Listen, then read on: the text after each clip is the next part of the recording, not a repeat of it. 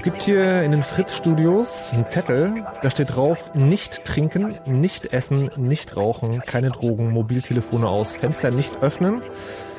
Und es gibt Gerüchte, die ich an dieser Stelle weder bestätigen noch dementieren möchte, dass das unter anderem für die folgenden beiden Leute geschehen ist, nämlich Starbuck und Andreas Bog vom Chaos Computer Club. Hallo und guten Abend. Schönen guten Abend. Ich bin unschuldig. Das sagen sie alle. Wo seid ihr hier gelandet? Fragt euch jetzt vielleicht. Naja, 29. Juli ist der letzte Mittwoch im Monat. Das heißt, im Blue Moon gibt's heute Chaos Radio. Und Chaos Radio heißt immer Chaos Computer Club. Ist ja klar, gehört ja zusammen. Und da geht's heute um ein Thema, was ich ähm, einfach cool finde, weil es sowas Geheimagentenmäßiges hat.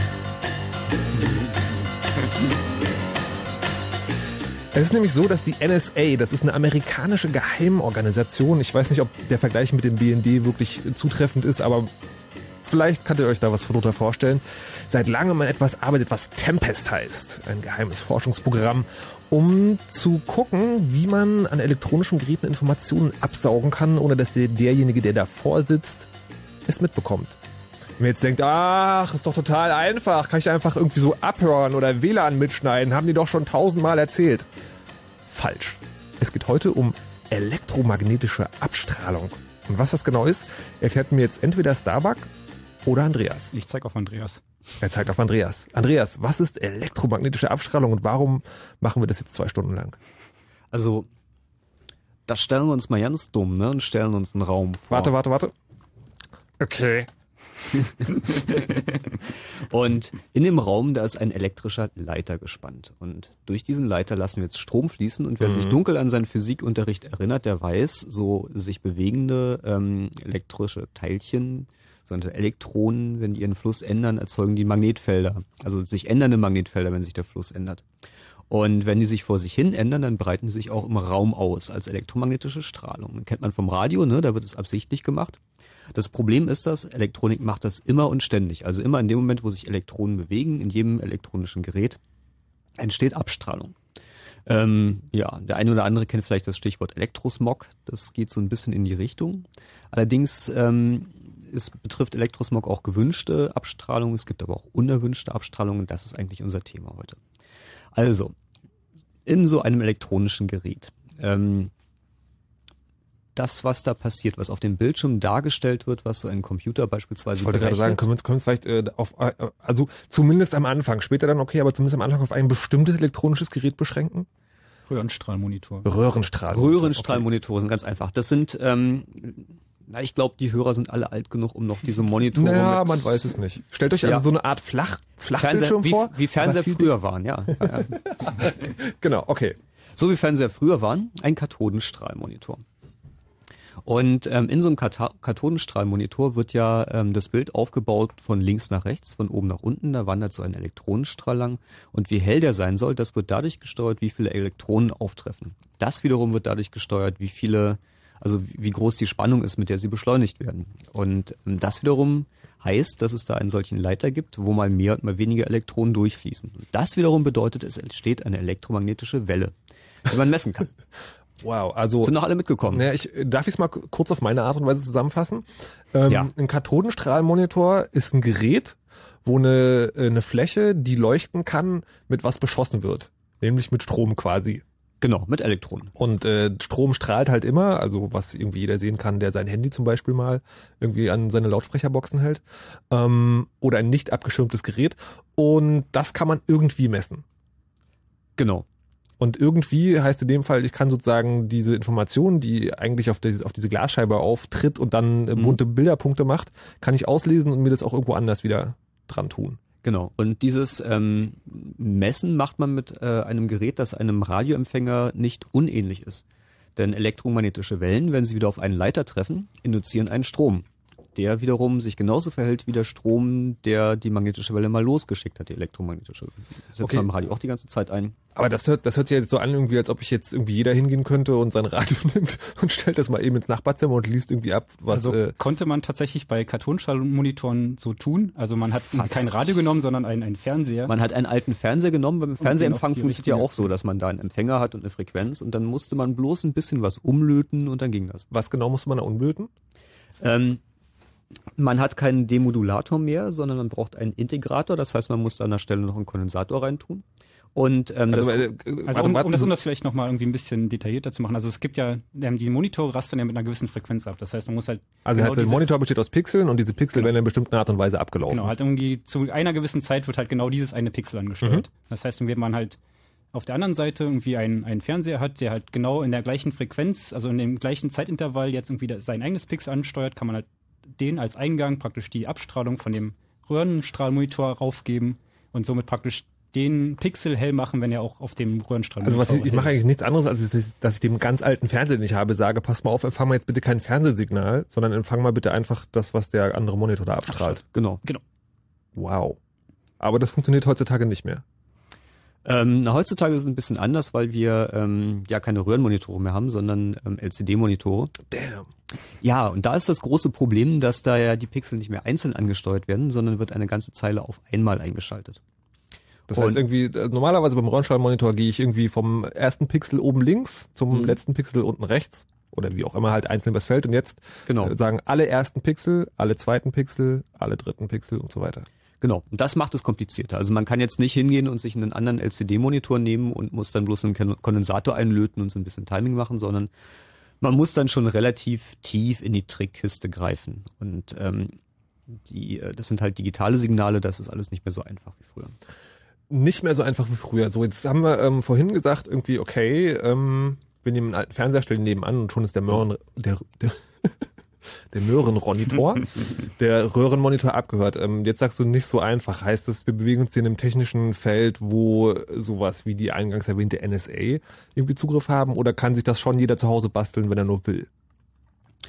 Och, das ist, ähm, ich denke, das ist lösbar mit Technik, die man sich heutzutage kaufen kann. Also es ist nicht mehr so wie früher, dass man da Millionen für Equipment ausgeben musste, sondern das äh, notwendige Equipment ist eigentlich verfügbar, kostet ähm, relativ wenig Geld heutzutage. Da kannst du eine Hausnummer sagen? Also ja, für 1000 Euro kann man sich das Equipment hinstellen. Das, das geht. Dann muss man viel selber forschen und basteln. Also wenn man mhm. eine Lösung will, die das fertig macht, es gibt so graue Kisten zu kaufen, exportbeschränkt wo dann einfach das fertige Signal rauskommt. Auch okay. Serialleitungen, Tastaturen und so weiter sind natürlich nicht so billig. Wenn man selber gewillt ist zu basteln, kann man sicherlich für 1000 Euro schon das passende Funkequipment, Messequipment kaufen. Da stellt sich mir natürlich die Frage, habt ihr das schon mal gemacht? ähm, naja, nicht selber gebastelt, aber halt schon mal was abgehört. Also was, was halt, was halt das Schöne irgendwie daran ist, die, dass die Rechner heutzutage so schnell sind, dass man halt irgendwie inzwischen alles in Software machen kann. Das heißt, man braucht halt nur noch ein kleines Frontend und praktisch die Antenne und irgendwie okay. ein irgendwie Device, was halt ausreichend viele Samples pro Zeit aufnimmt und alles andere, also die ganze Auswertung und versuchen irgendwie aus den Signalen dann Buchstaben raus zu extrahieren, das macht man irgendwie heutzutage alles in Software im Computer. Da gibt's halt dieses tolle ähm, GNU-Radio oder USRP, Universal Software boah. Radio Peripheral. ja, genau. Weißt okay, also es gibt eine Open Source was Tempest Software. heißt? Kannst du Tempest aussprechen? Nee, Tempest ist tatsächlich keine Abkürzung. Doch, also ist doch. Wohl. Nein, es ist nicht, es wird bloß immer behauptet, es Temporary sei eine. Emanation and Spurious Transmission, sagt mir die allwissende Müllhalde Wikipedia und die, die hat, muss es ja wohl wissen. Die hat aber nicht recht, sondern es hat einfach diesen Codenamen bekommen. Da ist sogar eine Quellenangabe dabei. Das ist ja nicht häufig so in der Wikipedia. Nein, das heißt eigentlich nach einem Stück von Shakespeare. Und ähm, der, die, die Interpretation der Abkürzung wurde hinterher ähm, festgelegt. Also, das behauptest du doch jetzt bloß. Ich habe Insider Okay, da haben wir jetzt den ersten Streitpunkt, zu dem ich das hier sagen möchte. Jetzt anrufen. 0331 70 97 110. Ihr merkt schon, es ist ein weites Feld. Also elektromagnetische Abstrahlung, das, da muss man auch Bock drauf haben. Das, äh, das kann man nicht einfach so machen. Aber wir wollen heute drüber reden, wie das, wie einfach es doch eigentlich ist, so verschiedene technische Geräte abzuhören. Einfach, indem man sich daneben setzt und zuhört, was die so ausstrahlen. Wenn ihr da Fragen zu habt, dann könnt ihr gerne anrufen unter 0331 70 97 110. Und keine Ahnung, vielleicht habt ihr ein bestimmtes Gerät, wo ihr wissen wollt, ob das geht, oder vielleicht wollt ihr wissen, wie man nicht abgehört wird. Oder vielleicht wisst ihr, ob Tempest eine Abkürzung ist oder auch nicht. Oder ihr wisst, was Rechteckwellen sind und wolltet dazu mal was erzählen. Was auch immer ihr machen wollt, ruft einfach hier an 0331 70 97 110. Aber, das muss ich auch gleich am Anfang dazu sagen, seid jetzt nicht böse, wenn wir euch nicht sofort reinnehmen, weil es gibt ja so einiges zu klären. Aber, wie gesagt, anrufen, wir kümmern uns drum. So, wo waren wir stehen geblieben? Tempest selber gemacht. Ach genau. Ähm, wir hatten auf dem Kongress, ähm, CCC veranstaltet ja einmal im Jahr einen Kongress zwischen Weihnachten und Neujahr, ähm, 1998, ähm, damals noch im Haus am Kölnischen Park, ähm, jemanden, der das vorgeführt hat, und zwar genau die analoge Röhrenmonitorgeschichte, was wir eben beschrieben haben. Mhm. Ähm, was auch interessanterweise die einzige Form von Tempest war, über die lange Zeit geredet wurde. Wahrscheinlich, weil es so einfach nachzubauen war. So Mitte der 80er gab es die ersten Veröffentlichungen von einem gewissen Win van Eck, weswegen äh, Tempest auch unter dem Begriff Van Eck-Strahlung bekannt ist und der redet halt über analoge Monitore. Also was, was der halt damals gemacht hat, ist irgendwie halt durch London gelaufen, durch den Finanzdistrikt und hat halt genau das getan, wovon wir jetzt hier reden, hat irgendwie mal die Strahlung der Monitore, die da sind, halt irgendwie mal auf der Straße aufgefangen und den Leuten mal dadurch klar gemacht, was da überhaupt passiert. Also das ich meine, die Geheimdienste haben das halt schon früher gemacht, mhm. irgendwie halt seit den 50ern wahrscheinlich schon, also irgendwie seit so die ersten Computer oder irgendwie elektronischen Geräte aufgetaucht sind. Ähm, aber der war der, der Erste, der es halt irgendwie mal wirklich dann publik gemacht hat und halt mhm. auch schon einen ziemlich großen Aufschrei damals hervorgerufen hat und halt irgendwie alle Leute haben sie irgendwie Hände über den Kopf zusammengeschlagen und wir müssen jetzt mal was dagegen tun, irgendwie Abstrahlung, Abschirmen und so weiter. Und ist da was dagegen getan worden? Das kommt drauf an, wo man guckt. Also ähm, ein Ausflug, den ich ja sehr empfehlen kann, ist äh, ins Stasi-Museum äh, in Lichtenberg. Da gibt es nämlich den Kupferkeller zu besichtigen. Das ist das Rechenzentrum der Stasi gewesen. Und das war, ähm, ich glaube, zwei Etagen je 100 oder 150 Quadratmeter komplett mit dicken Kupferplatten ausgekleidet. Also Decke, Fußboden, alle Wände, äh, an den Türen Dichtungen, einmal komplett ringsum. Und ohne Fenster wahrscheinlich. Natürlich ohne Fenster.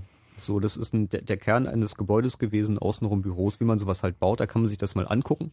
Da sieht man auch, dass es irgendwie schon seit Jahrzehnten auch ernst genommen wurde. Das kann man machen. Ähm, nur arbeitet es sich immer so schlecht in Büros, die komplett in Kupfer ausgekleidet sind. Stelle ich mir jetzt auch nur mäßig spannend vor, aber gut. Ja. Ähm, die ähm, Alternative sind äh, speziell abstrahlgeschützte Systeme.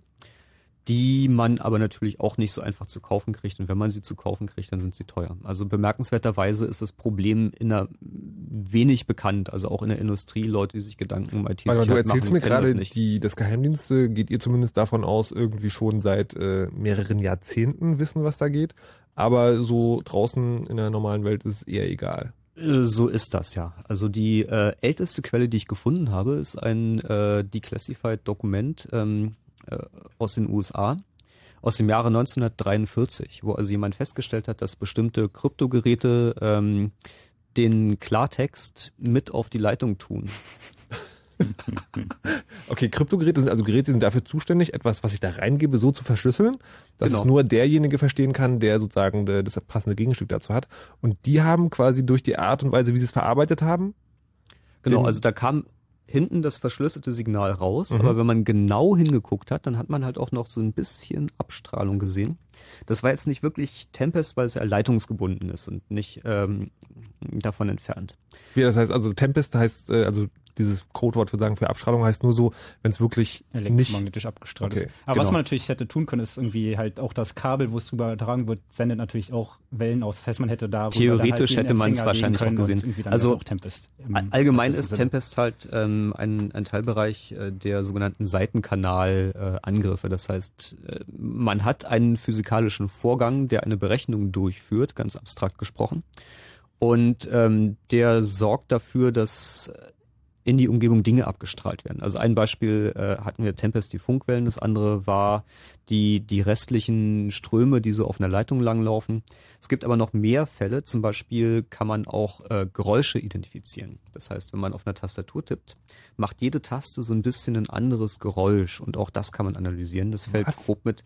Ja, geht Okay. sogar über Telefon. Okay, wartet mal, ihr könnt jetzt mein Passwort raten. Das Angehört, ist ja. kurz. also es, das geht tatsächlich, also sie, es ist halt irgendwie nicht mit hundertprozentiger Wahrscheinlichkeit, also es hat irgendwie Mhm. immer so eine gewisse, also man muss, sollte halt schon wissen, welche Tastatur derjenige einsetzt Okay. und ähm, halt irgendwie so einen gl- baugleichen Typ schon mal da haben und irgendwie mal hundertmal auf jede Taste drauf tippen und dann halt so eine Statistik drüber laufen zu lassen. Aber dann ähm, hat man halt sehr große Wahrscheinlichkeiten, also irgendwie, das waren halt so 90, 95 Prozent, mit der Ich man rufe halt also äh, sagen meine Freundin an, die ich gerade verdächtige, dass sie mit jemand anders irgendwie zugange ist, sag, hier, log dich doch mal bei dem äh, sozialen Netzwerk deiner Wahl ein und gib dein Passwort ein. Genau. Also vielleicht nicht so plump und offensichtlich, aber Oh, das ist aber Also so halt nicht, nicht mal zwangsweise nur Passwörter, sondern du kannst natürlich dann halt die, Den die. Chats irgendwie selber mit mithören. Also halt was aber das halt wird zu chattet, anstrengend, wenn ich das Passwort erstmal habe, kriege ich ja eh alles. Okay, however. ich Geschichte war jetzt- mal stehen geblieben, oder? Äh, Oder gibt es nee, einen ich würd- Anrufer? Ich würd jetzt, genau, es gibt einen Anrufer, den ich gerne ähm, reintun würde. Du Markus, ich sehe die Anrufer nicht. Du hast vergessen, das Programm zu starten. Nix können sie alleine Ja, hier. sag mir, wie es heißt. Äh, das machen wir gleich. Erst würde ich den Michel sozusagen zu uns bitten. Hallo und guten Abend. Schönen guten Abend, Gott mich hören. Hallo. Ich weiß nicht genau, ob das jetzt zusammenpasst, denn Michael hat eine Frage zu RFID. Stell mal die Frage und dann sagen wir dir, ob es zusammenpasst. Ähm, ja, okay. Ähm, ich wollte mal so fragen, ob dieses Tempus-Projekt, ähm, da habt ihr ja gesagt, die elektro- elektromagnetischen Wellen äh, werden erfasst, werden analysiert und dann ausgewertet. Wie schaut das aus mit RFID? Ich meine, ähm, diese MyFlare-Chips, die werden ja recht gut oft verwendet, ähm, sag ich mal Mensa-Karten etc. Äh, inwieweit kann man die denn so direkt auslesen? Jetzt nur, wenn man die benutzt oder kann man natürlich dann, wenn man ein RFID-Lesegerät hat, natürlich die auch über Entfernung auslesen? Inwieweit wird das dann analysiert? Also wir haben uns, wir haben uns vorhin schon gefragt, ob das halt im Allgemeinen noch zu Tempest zählt, also dieses RFID-Sache, weil eigentlich ist es kein Tempest, weil ja die Daten absichtlich ähm, rausgesendet werden. Ähm, und Tempest ja eigentlich nur die unabsichtlich ausgesendeten Daten, also das Auffangen der Daten irgendwie beinhaltet. Aber im weitesten Sinne kann man da sicherlich irgendwie auch als, da es halt elektromagnetisch Die- abgestrahlt wird, Die Ausstattung ist ähnlich. Es ist auch elektromagnetische Abstrahlung. Man braucht ähnliche Geräte, um es zu empfangen und auszuwerten. Und der, der feine äh, Unterschied ist der, dass ja so RFID absichtlich eine Funkwelle aussendet. So wie ein Radiosender absichtlich sendet. Oder wenn man eine drahtlose Tastatur hat, das sendet absichtlich. Oder ein WLAN oder, oder, oder, oder. Und äh, bei Tempest geht es eher drum, dass Sachen nicht senden sollen. Also wenn man halt keine drahtlose Tastatur hat, sondern eine mit einem Kabel dran und die trotzdem sendet. Darum geht's. Aber äh, zum, zum Beispiel RFID ähm, gab es ähm, vor ein paar Monaten ein ziemlich gutes Beispiel, die Schweizer Passlesegeräte, also wo der elektronische Reisepass ja irgendwie auch mit RFID ausgestattet wird. Die wurden mal von dem Bundesamt für Kommunikation in der Schweiz irgendwie getestet. unter anderem auch der Crossmatch, also der halt auch in Deutschland eingesetzt wird. Und da haben sie halt genau auch geguckt, in bis zu welcher Entfernung halt diese Kommunikation zwischen Karte und Leser noch abgehört werden kann und sind halt drauf gekommen, dass es halt bis zu 25 Meter halt passiv mitlauschen ähm, sehr wohl geht. Und sie haben auch noch getestet, wo, also was wir halt gerade schon mal kurz angedeutet haben, dass die ähm, Informationen halt auch in das Stromnetz eingespeist werden. Das heißt irgendwie dieser ähm, Kartenleser steckt halt in der Steckdose drinne und was sie gemacht haben, ist einfach irgendwie die nächste Steckdose im übernächsten Raum genommen, haben sich da halt irgendwie rangeklemmt und haben halt über den Stromverbrauch beziehungsweise über die Strahlung, die halt auf der auf dem auf der auf der Stromleitung drauf ist, haben sie halt die Daten ähm, ausge Warte äh, mal. Die elektrische Abstrahlung geht so weit, dass ich habe ein Gerät, das verarbeitet Daten. Und das steckt natürlich in der Steckdose, weil es ja Strom braucht. Und ich stecke nämlich eine andere Steckdose im selben Haus und kann dann auslesen, was da passiert. Ja. Also ähm, die, die Daten, die ich dazu gefunden habe, waren, also dass es bis zu 500 Meter durchaus noch machbar ist. Das heißt irgendwie, du musst dich halt irgendwie ins gleiche Haus in den Keller setzen und solltest, also musst du natürlich irgendwie gut filtern können, weil du halt ein bestimmtes Ziel hast. Ähm, aber im Endeffekt, wenn du, wenn du halt das nötige Equipment hast, dann geht das auf jeden Fall, ja.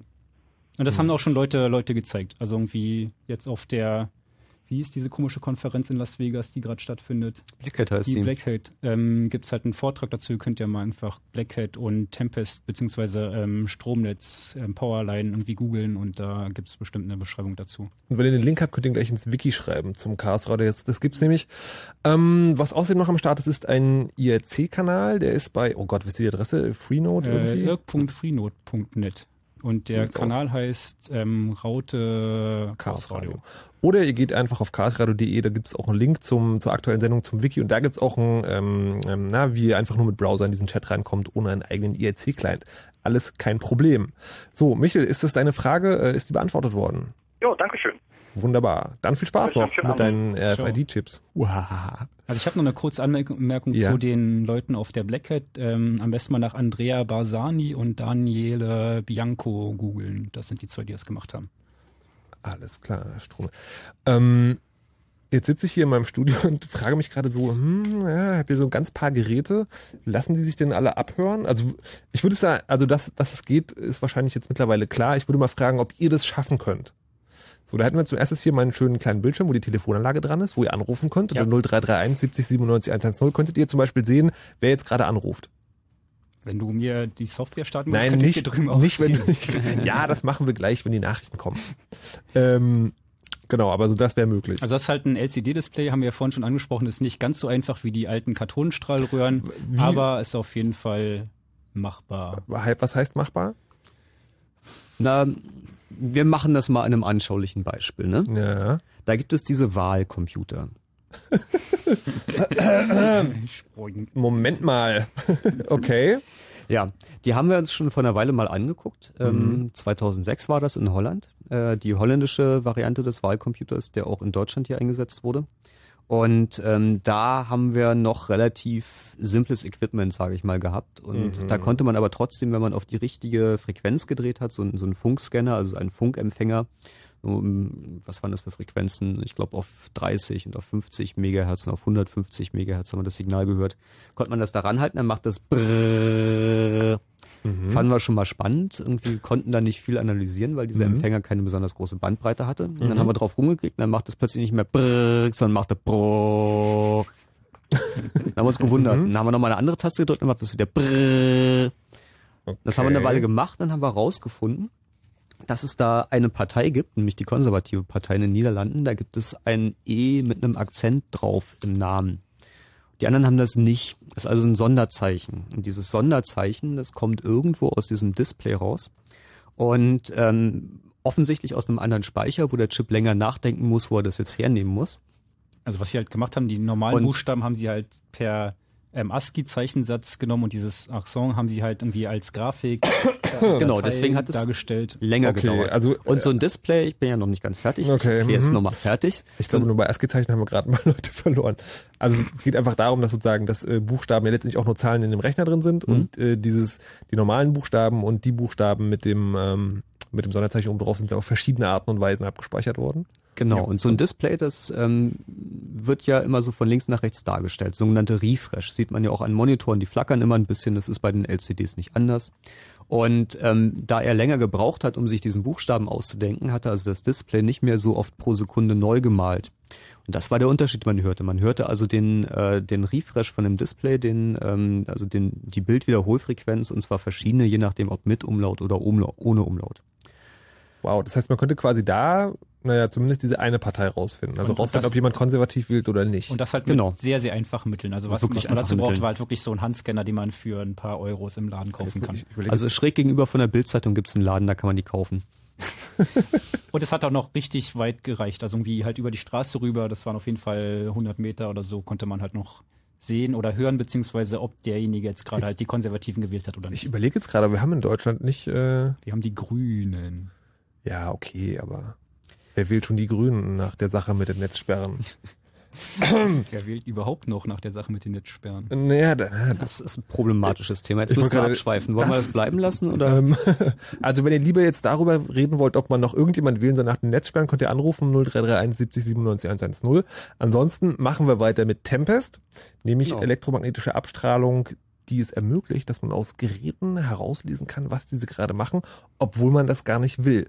Und damit geht's weiter nach der nächsten Musik, die kommt direkt aus dem Netz und ist Creative Commons äh, gedingst. Lizenziert ist das Wort, das ich gesucht habe und ist von Tracky Birthday. Danach machen wir Nachrichten, Wetter und Verkehr und danach geht's weiter mit dem Chaos Radio. You know how all those bad boy rappers claim how much weed they drink, and how many 40s they smoke, how many women they've kissed with at the same time. But you see, I'm addicted to something else. It's not about fancy cars or bling bling, unless it's a glitter animation. I've seen more websites than any lousy ass browser. I've clicked more than Douglas Engelbart. I'm as bossy as Bowser. Don't even remember all my email addresses. And I've got more screen names than Sleepy's got mattresses. I need the internet like Whitney Houston needs crack. If you feel the same way, let me see a delicious this track.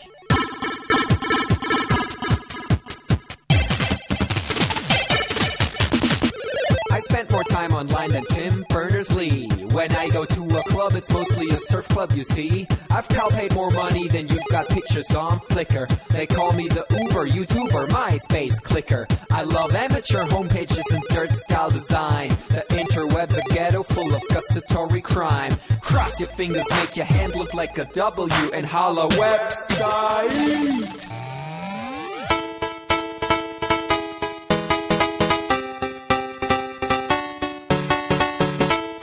Hello, my future girlfriend. This is what I sound like. Uh, photos ending, upping it up. Check your birthday, keep on fucking it up. What? All my bitches up in the club. Let me see you shaking it, don't stop. Rub it down, bounce around, wiggle every pound. Get it to the hyper ground. Everybody dance, jump if you like it this sound. Feel the bass drop, hear the beat pop. What you gon' do? When it's time to take off, climb the rooftop, jump out of your shoe. It goes oohs, oohs, happy face balloons, unfadable pokey tunes, dance moves from shitty cartoons, pretty hot wounds, hungover afternoons. The club's full with the whole sweaty nation. That seems out of the wrong medication. Rave invasion, it's a D-Thing. Moin, kein Punkt, jump, ping. 1, 2, Polizei, 3, 4, Polizei, 5, 6, 8, 6, 7, 8, bitte nach. It's an index finger party.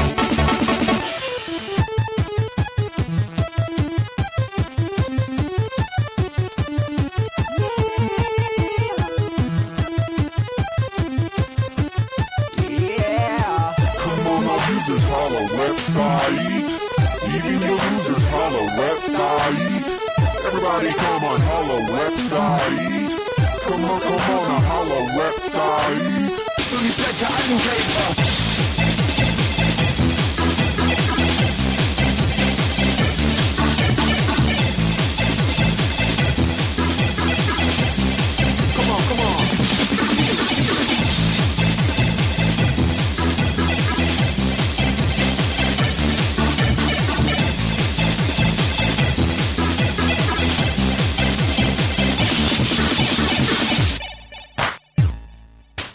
forget I'm in your extended network.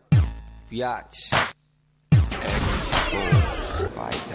Sehr geehrte Fahrgäste, an Gleis 1 hat Einfahrt eine S-Bahn.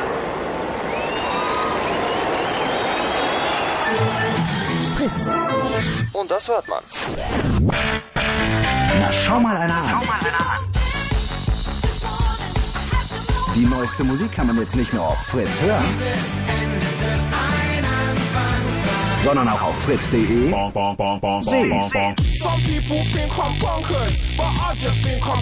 Jede Woche die besten neuen Videos zur besten neuen Fritz-Musik. Präsentiert von Fritz und Tape TV.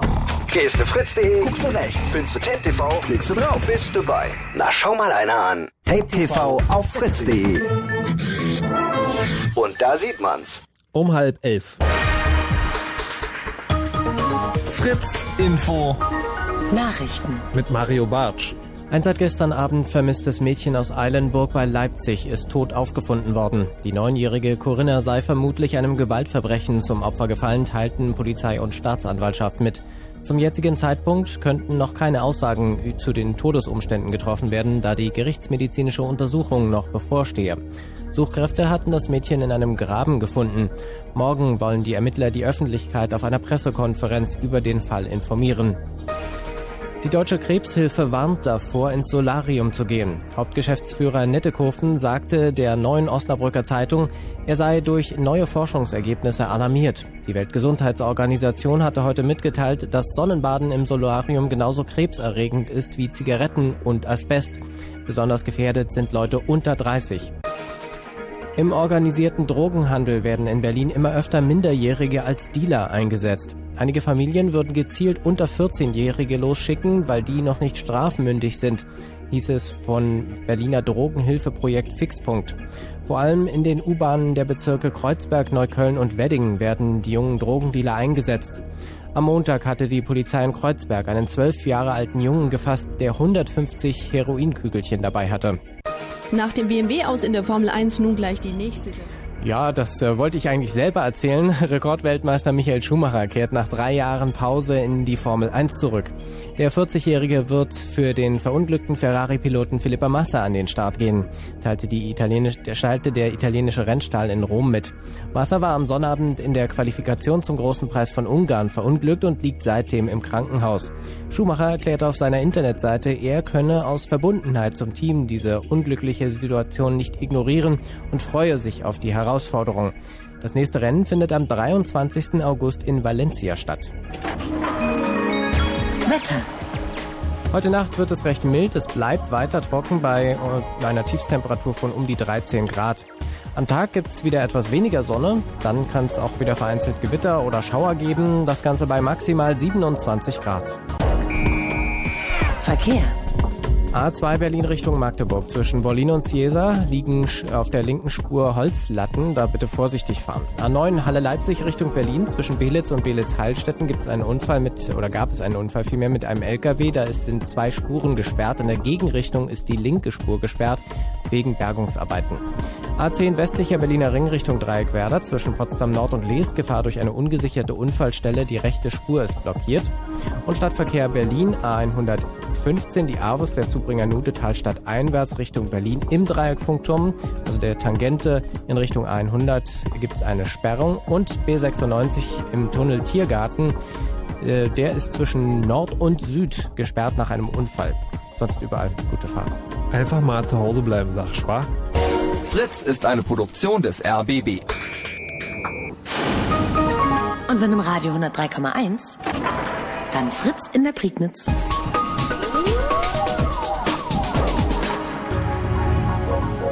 Blue Moon. Die zwei Sprechstunden. Mit Markus Richter, Starbuck und Andreas Bog vom Chaos Computer Club. Wir erstrahlen heute nicht nur elektromagnetisch ab, wie man das als Radio so gemein halt tut, sondern wir reden auch noch darüber, wie man das Ganze so abhören kann, dass man daraus Dinge wissen kann, die man eigentlich gar nicht wissen darf. Aber bevor wir das machen, gibt's noch ein bisschen Musik, die ihr euch auch noch im Netz ziehen könnt. Und zwar vom Metz. Und passend zum heutigen Thema heißt der Track Voices. Entschuldigung. Ich habe da nicht so mit der Technik und so weiter. Ähm, hier jetzt nochmal Voices vielleicht. Ah, schön.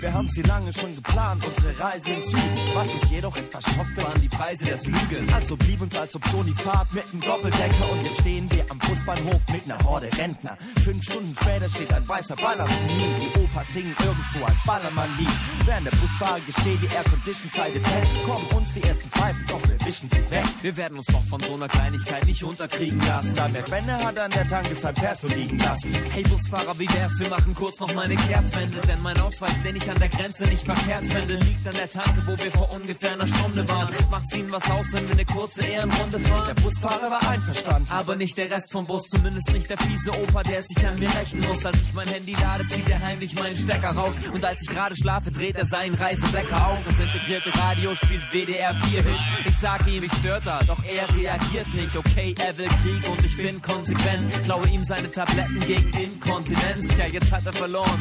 Ich hab ihn in der Hand. Und es herrscht wieder Ruhe und Frieden im Land. Wir fahren in Urlaub mit den Jungs, das heißt Party all night. Thomas Sonnenstrand mit Ladies und Bacardi all night. Wir gehen ablassen die Sorgen zu Haus. Nichts kann jetzt mehr schief gehen. Ich geb morgen ein auf. Wir fahren in Urlaub mit den Jungs, das heißt Party all night. Der Grill ist heiß, das Bier ist kalt, ey, es ist Barbecue-Zeit. Wir machen Nächte durch und torkeln nach Haus. Nichts kann jetzt mehr schief gehen. Ich geb morgen einen aus. Endlich angekommen vor Ort, wie perfekt das war. Die Morgensonne strahlt über Jurek del Mar. Aber jetzt erstmal das Gepäck ins Hotel. Hier im Eck vom Prospekt steht, man fände es schnell. Direkter Blick aufs Meer, so stand's auf dem Blatt. Seit einer Stunde laufen wir am Strand auf und ab, bis ein Mann aus der Stadt mit nem Lächeln erklärt. Direkt hier am Meer werden wir mächtig verkehrt. Also hecheln wir quer ans letzte Ende der Stadt. Haben kurz nach unserer Ankunft das Gelände schon satt. Überall Rentner und Pack. Und diese aufdringlichen Schwarzhändler lauern auf der Straße und schon morgens vor dem Badfenster. Apropos Bad, ey Jungs, das muss ja wohl ein Witz sein. Es gibt kein warmes Wasser und vom Fenster drüben stimmt's rein. Was ist für Schreien? Ich verstehe nur Spanisch.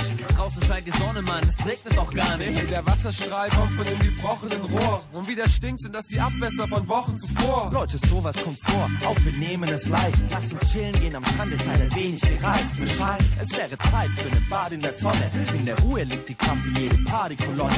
Also Kopf hoch, vergesst mal den ersten Teil. Denn der Urlaub fängt erst an und der Rest wird geil. Wir fahren in Urlaub mit den Jungs, das heißt Party all night. Thomas Sonnenstrand mit Ladies und Bacardi all night. Night. Wir gehen ablassen die Sorgen zu Haus. Nichts kann jetzt mehr schief gehen. Ich geb morgen ein auf. Wir fahren in Urlaub mit den Jungs, das heißt Party all night. Der Grill ist heiß, das Bier ist kalt, ey, es ist Barbecue-Zeit.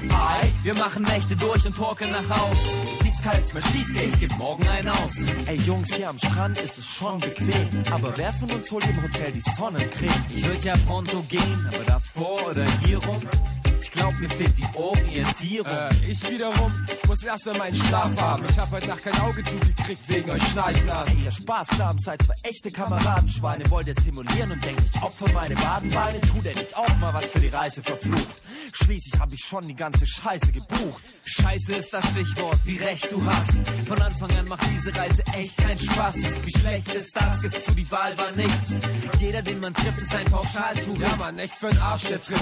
Naja, gut, aber sei's drum. Hast du toll gemacht, ich zieh den Hut vor der Leistung. Red kein Scheiß rum, ich war für einen chilligen Flug. Aber das war den zwei Herren ja nicht billig genug. Gibt's zu, ihr beide seid nur neidisch auf mich. Denn ich angel schöne Frauen, ihr nur peinlich Geschlecht. So ein wie dich ignorieren sogar Bordsteinschwalben. Und sei sicher, ich werde das nächste Wort einhalten. Das da lautet Urlaub machen mit euch läuft nicht mal. Es war der erste und der letzte Trip mit euch zusammen. Oha, dann geh doch, Alter. Ja, nee, das das macht kotzt mich echt an, hey. Ich Mich überhaupt an. Wert darauf, euch nochmal in Urlaub Wir fahren in Urlaub mit den Jungs, das heißt Party all night. Thomas Sonnenstrand mit Ladies und Bacardi all night. Night. Wir gehen ablassen die Sorgen zu Haus. Nichts kann jetzt mehr schief Ich gehen. geb morgen ein auf. Wir fahren in Urlaub mit den Jungs, das heißt Party all night. Der Grill ist heiß, das Bier ist kalt, ey, es ist Barbecue-Zeit. Wir machen Nächte durch und torkeln nach Haus. Nichts kann jetzt mehr schief. Ich geb morgen einen aus. Urlaub. Von A bis Z, super geil. Wetter war super, ja. Hotel vom Feinsten. Echt. Der Strand, perfekt, Mann. Hey, ist so geil. Stress mit den Jungs? Nee, nee, total easy. Ja, weißt du, ist eh immer cool mit den Jungs. Was, bei euch hat's gepisst? Oh, Stier. Manny und Dave waren das mit ähm, in den Urlaub mit den Jungs. Äh, sehr cool, Musik aus dem März könnt ihr euch da runterziehen. Ähm, und es gibt, äh, ihr seid jetzt, also ganz von vorne, Chaos Radio, Blue Moon, am letzten Mittwoch im Monat wie immer. Und ähm, es wurde gerade, es gibt einen Chat zur Sendung, der ist unter irc.freenode.net und dann slash Hashtag-Zeichen. Ähm, ist doch geil. Join. Hashtag-Zeichen, das heißt gar nicht so, das heißt Nummernzeichen eigentlich. Genau. Raute, äh, Chaosradio, könnt ihr mitmachen. Und das ist ein Chat, da geht's immer heiß her zu. Manchmal wird zur Sendung selbst diskutiert, aber so richtig hoch her geht's nur, wenn man Musik in dieser Talksendung spielt. Das geht doch nicht. Oh, geil Musik. Und so weiter und so fort. Oh, Hip-Hop, ey, geil, Sprechgesang. so sieht's aus. Das Schönste, was ich aber zur Sendung ähm, gelesen habe, habe ich bei Twitter jetzt gerade gelesen. Da schreibt nämlich Phil Duff, ich muss aufhören, Chaosradio zu hören. Ich bekomme dann immer meine paranoide Phase. Ja, Und hat er gar nicht so unrecht. Das liegt daran, dass wir heute über elektromagnetische Abstrahlung sprechen. Deswegen ruft er wahrscheinlich auch nicht an, genauso wie die ganzen anderen Leute nicht Das, das anrufen. ruft tatsächlich keiner an.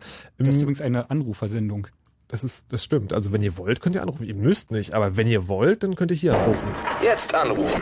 0331 70 97 110. Wobei ich das auch sehr spannend finde, dass keiner anruft, weil ihr habt ja selber erzählt, ähm, das ist eigentlich ein relativ interessantes Hacker-Thema. Man kann halt irgendwie von jedem technischen Gerät, das irgendwie Daten verarbeitet, die Abstrahlung messen und dann sagen, hey, auf deinem Monitor guckst du dir gerade komische Bilder an oder guckst du dir gerade CDU-Wahlwerbung an.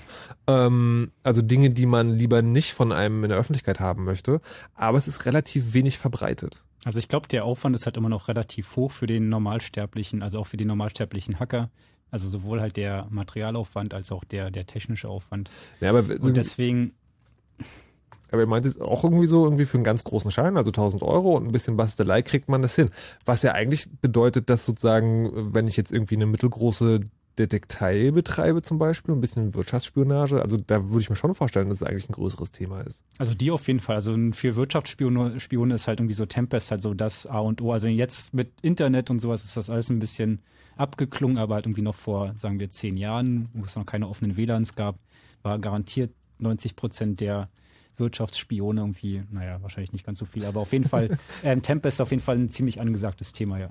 Und das heißt, es wird wieder so, wieder so werden, wenn, äh, wenn die Leute anfangen, ihr Internet ordentlich zu verschlüsseln, oder beziehungsweise ihre Kommunikation übers Netz.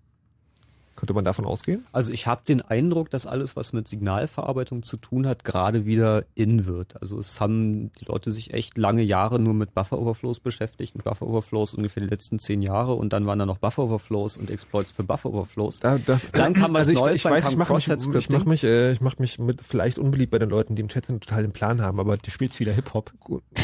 Nee, ich wollte an dieser Stelle tatsächlich keine Musik spielen. Ich wollte einfach nur bitten, ob wir kurz Buffer Overflow anschaulicher. Soll ich oder wollt ihr? Ähm, Also ganz Mach kurz. du doch mal. Okay. Erklär's uns mal kurz und schmerzlos, da bin ich Nee, gespannt. es geht ja nicht darum, jetzt wirklich zu begreifen, was Buffer Overflow ist, aber damit irgendwie so eine Vorstellung hat. Buffer Overflow ist das, was ein Programm zum Abstürzen bringen kann. Und wenn man das geschafft hat, kann man dann wiederum sozusagen den eigenen Code ausführen, den man damit reingibt. Das ist, glaube ich, schon mal mehr als Das äh, so. lass mal gelten, das ist mehr als nichts. Eben. Und immerhin. Ja. Weiter und geht's. also erstens wird den Hackern langweilig und immer wieder was Neues machen und zweitens programmieren die Leute auch mehr Java, das stürzt dann nicht mehr ganz so viel ab. Dafür ist und es langsam, ne? Nein, nicht mehr wirklich. Also Faktor zwei allerhöchstens und das ist man gerne bereit dafür auszugeben, dass der Kram hinterher funktioniert. Aber ja, deswegen werden solche Themen wie Tempest gerade wieder aktuell und alles, was mit Signalverarbeitung zu tun hat. Wir haben vorhin gehört, die Jungs, die äh, die Stromversorgung äh, des Hauses nachgemessen haben, um die Abstrahlung der Tastatur zu messen. Die hatten auch ein anderes interessantes Projekt, da haben sie von hinten mit einem Laser auf den Laptop-Deckel drauf geleuchtet und sich das durch ein Fernrohr angeguckt und ähm, da auch wieder die Tastendrücke rekonstruieren können aufgrund der Vibration, die das gemacht hat. Ähm, Okay. äh, ja, auch alles, was mit Funk zu tun hat, GSM und so weiter und so fort, das kommt gerade in Mode. Kann man so Aber sagen. also wir hatten ja vorhin schon irgendwie die den kleinen Streit, also sagen, ist das ist GSM, also Handyfunk, ist das sozusagen noch Tempest, weil da wird ja auch damit, also da will man ja, dass das strahlt. Nö, das ist kein Tempest mehr, aber es ist dieselbe Hardware, die man sich da kauft. Das sind dieselben 1000 Euro, die du ausgibst, um hinterher auch GSM äh, machen und das abwenden heißt, zu man können. gibt einmal viel Geld aus und kann dann richtig viel Spaß haben. Genau. Also halt dieses, dieses GNU-Radio, das hat, macht halt wirklich irgendwie Aufsätze, also halt irgendwie Endgeräte für halt den gesamten Frequenzbereich, der derzeit in Benutzung ist, also zumindest bis 5 Gigahertz hoch. Das heißt, Mhm. man kann halt irgendwie alles, was irgendwie elektromagnetisch abstrahlt, ähm, damit ähm, mehr oder weniger einfach aufnehmen. Also was man halt noch dazu braucht, sind halt ein paar Antennen, die passenden. Aber ansonsten reicht halt genau dieses GNU-Radio. Wie ist denn das mit, äh, mit den Antennen? Das ist ja, äh, bei WLAN gab es das damals irgendwie diese schönen Versuche, wie weit kann man das treiben? Und da wurde irgendwie mit Chips, äh, Chipsröhren und Alufolie rumgebastelt. Ist das bei Tempest auch so einfach oder muss man da schon eher Ja, eine sehr beliebte Antenne dafür ist die sogenannte Magnetic Loop Antenne, die also die magnetische Komponente des elektromagnetischen Felds auskoppelt. Und da kann man zum Beispiel einen Hula-Hoop-Reifen nehmen und einen Draht durchziehen. Ehrlich? Ist kein Witz. Okay. Also ich habe ich hab den gestern wieder in den Club zurückgebracht, nachdem wir irgendwie in Brandenburg waren, ähm, Tempestmessung machen und die Leute im Café an, gegenüber von meinem Auto haben auch sehr komisch geguckt, als ich mir den Hula-Hoop-Reifen mit dem Kabel draus hängend irgendwie über die Schulter geworfen Also habe. ich, ich dachte ja das auch, ja, aber irgendwie, wenn, wenn die Hacker vom Chaos Computer Club ihre Hardware zurück in den Club bringen, dass da irgendwie so komische Kisten, wo Kabel raushängen, aber ein Hula-Hoop-Reifen, hätte ich jetzt nicht so richtig gedacht. Okay, ihr wart in Brandenburg messen, was wart ihr da messen? Da sind wir wieder bei den Wahlen. Wir haben Wahlcomputer nachgemessen und zwar nach der Geschichte 2006 in ähm, Holland hat die äh, PTB, die ähm, Physikalisch-Technische Bundesanstalt, die also auch für die Prüfung von Geldspielgeräten und Wahlcomputern zuständig ist, erklärt, sie hätten selbstverständlich die elektromagnetische Abstrahlung der Geräte gemessen und es hätte sich alles im Rahmen befunden und das Problem, das wir da gehabt hätten, das könnten sie überhaupt nicht nachvollziehen und überhaupt wäre alles sicher. Und ähm, nur ist es nicht das erste Mal, dass die PTB irgendwelche Sachen erzählt hat, die nicht stimmen. Übrigens sind sie auch mit den Geldspielgeräten ganz furchtbar böse auf die Fresse geflogen. Das haben sie genauso wenig gut geprüft wie Wahlcomputer. Warte mal, haben Geldspielgeräte jetzt auch mit äh, Tempest zu tun? Äh, das gibt's da auch, diese Tempest-Geschichte. Das finde ich ja nochmal richtig spannend, aber dazu später. Aber das, das war nicht der, der Punkt. Das, das haben wir sie nicht auf die Fresse gemessen. geflogen sind. Okay. Ähm, aber wir sind, ähm, wie gesagt, wir hatten eigentlich eine Liste vorliegen von äh, der holländischen ähm, Prüfagentur, äh, Agentur, der holländischen Prüfbehörde, was die Unterschiede zwischen den holländischen und den deutschen Wahlcomputern ist. Mhm. Weil nämlich die deutschen Wahlcomputer auch in Holland zur Wahl zugelassen waren, sind sie ja nicht mehr. Und da stand also drin, es waren fünf oder sechs Punkte, da stand sowas wie, der Abstimmknopf ist grün und nicht rot und der Abstimmknopf hat eine Folientastatur und ist kein Druckknopf. Und von zusätzlicher Abschirmung gegen Tempest stand da nichts. Mhm. Also wir haben den erst nicht geglaubt und ähm, sind deswegen rausgefahren ins schöne Brandenburg, wo uns von einer Gemeinde ein, naja, zur Verfügung gestellt, nicht wirklich. Die haben also wirklich äh, aufgepasst, dass wir das Gerät nicht mal wirklich anfassen, dass wir da nichts einbauen, vor allen Dingen nichts aufschrauben und auch nichts einspielen und so weiter und so fort. Also sie haben immer noch nicht rausgefunden, warum sie uns eigentlich rangelassen haben, oder? Ich glaube, sie waren auch neugierig. Aber wir durften Messungen machen. Wir durften uns mit der Antenne daneben stellen, wir durften mal ein paar Tasten drücken, eine Wahl simulieren. Und ähm, sieh mal einer guck, wir haben tatsächlich dieselben elektromagnetischen Abstrahlungen gefunden wie vorher auch in Holland. Nur, dass wir diesmal ähm, etwas besseres Equipment dabei hatten, besagtes GNU-Radio, was also auf einer höheren Bandbreite empfängt. Und den Hula-Hoop-Reifen. Und den Hula-Hoop-Reifen, nicht zu vergessen. Ähm, also der Scanner damals, der Funkscanner, mit dem wir damals in Holland den Empfang gemacht haben, der hat so 4 Kilohertz Bandbreite. Das war Narrow FM. Und diesmal hatten wir mit dem GNU Radio 8 Megahertz Was? Bandbreite. NFM. Also 4 Kilohertz gegen 8 Megahertz, das reicht. Gut, ja. Das ist so wie Telefon ja. gegen äh, ganz schön Hi-Fi. Also 2000 mal so viel Information eine auf einmal. Bandbreite Kassette abdecken. gegen CD. Ja. Ah, verstehe. Ja, ja. Also das als alter Radiomensch und Unterschied zwischen Mittelwelle und UKW. Mhm. Hört sich gut an. Ja. Und ähm, wir sind noch nicht ganz fertig mit der Auswertung, aber wir können schon mal sagen, dass man äh, sehr, sehr deutlich Muster sieht. Und zwar, also man hört nicht bloß Brr und Brr, sondern wenn man sich das Frequenzspektrum der Signale anguckt, die man da aufzeichnet, sieht man deutliche Unterschiede, je nachdem, was da auf dem Display dargestellt wird. Wir wieder zu der Frage zurückkommen, wie das ist mit den LCDs, wo ja immer eine Zeile, beziehungsweise bei diesen Displays eine Spalte gleichzeitig dargestellt wird. Man kann die Pixel nicht komplett rekonstruieren. Man kann also nicht den Bildschirminhalt einfach so sichtbar machen, wie das bei den Röhrenmonitoren der Fall ist. Man kann aber für jede Zeile oder jede, jede Spalte sagen, wie viel Pixel da gleichzeitig an sind. Mhm. Wenn man sich mal überlegt, auf so einem Wahlcomputer die Anzahl der Displayinhalte, die ist ja endlich. Da steht dann immer der Name des Kandidaten, den man gerade ausgewählt hat, und dann fragt er einen, ob man fertig ist mit der Wahl oder nicht. Das heißt, es gibt da so 20 oder 30 verschiedene Displayinhalte. Also bei, bei der letzten Wahl waren es deutlich mehr. Also der Wahlzettel, der noch auf dem Wahlcomputer drauf war, der hatte ungefähr, ich glaube, 100 Kandidaten oder Ja, sowas. oder vielleicht sind es 100. Und die Lupe Okay. daneben. Aber wenn man sich das mal überlegt, kann man an, also wenn man für jede Spalte weiß, wie viele Pixel da gesetzt sind, schon rekonstruieren, was da gerade angezeigt wurde, wenn man weiß, was da stehen könnte. Und wir sind also so weit, dass wir ähm, in dem Spektrum optisch schon die Unterschiede sehen. Wir können also sagen, irgendwie, das war die eine Anzeige, das war die andere Anzeige aufgrund des optischen Aussehens.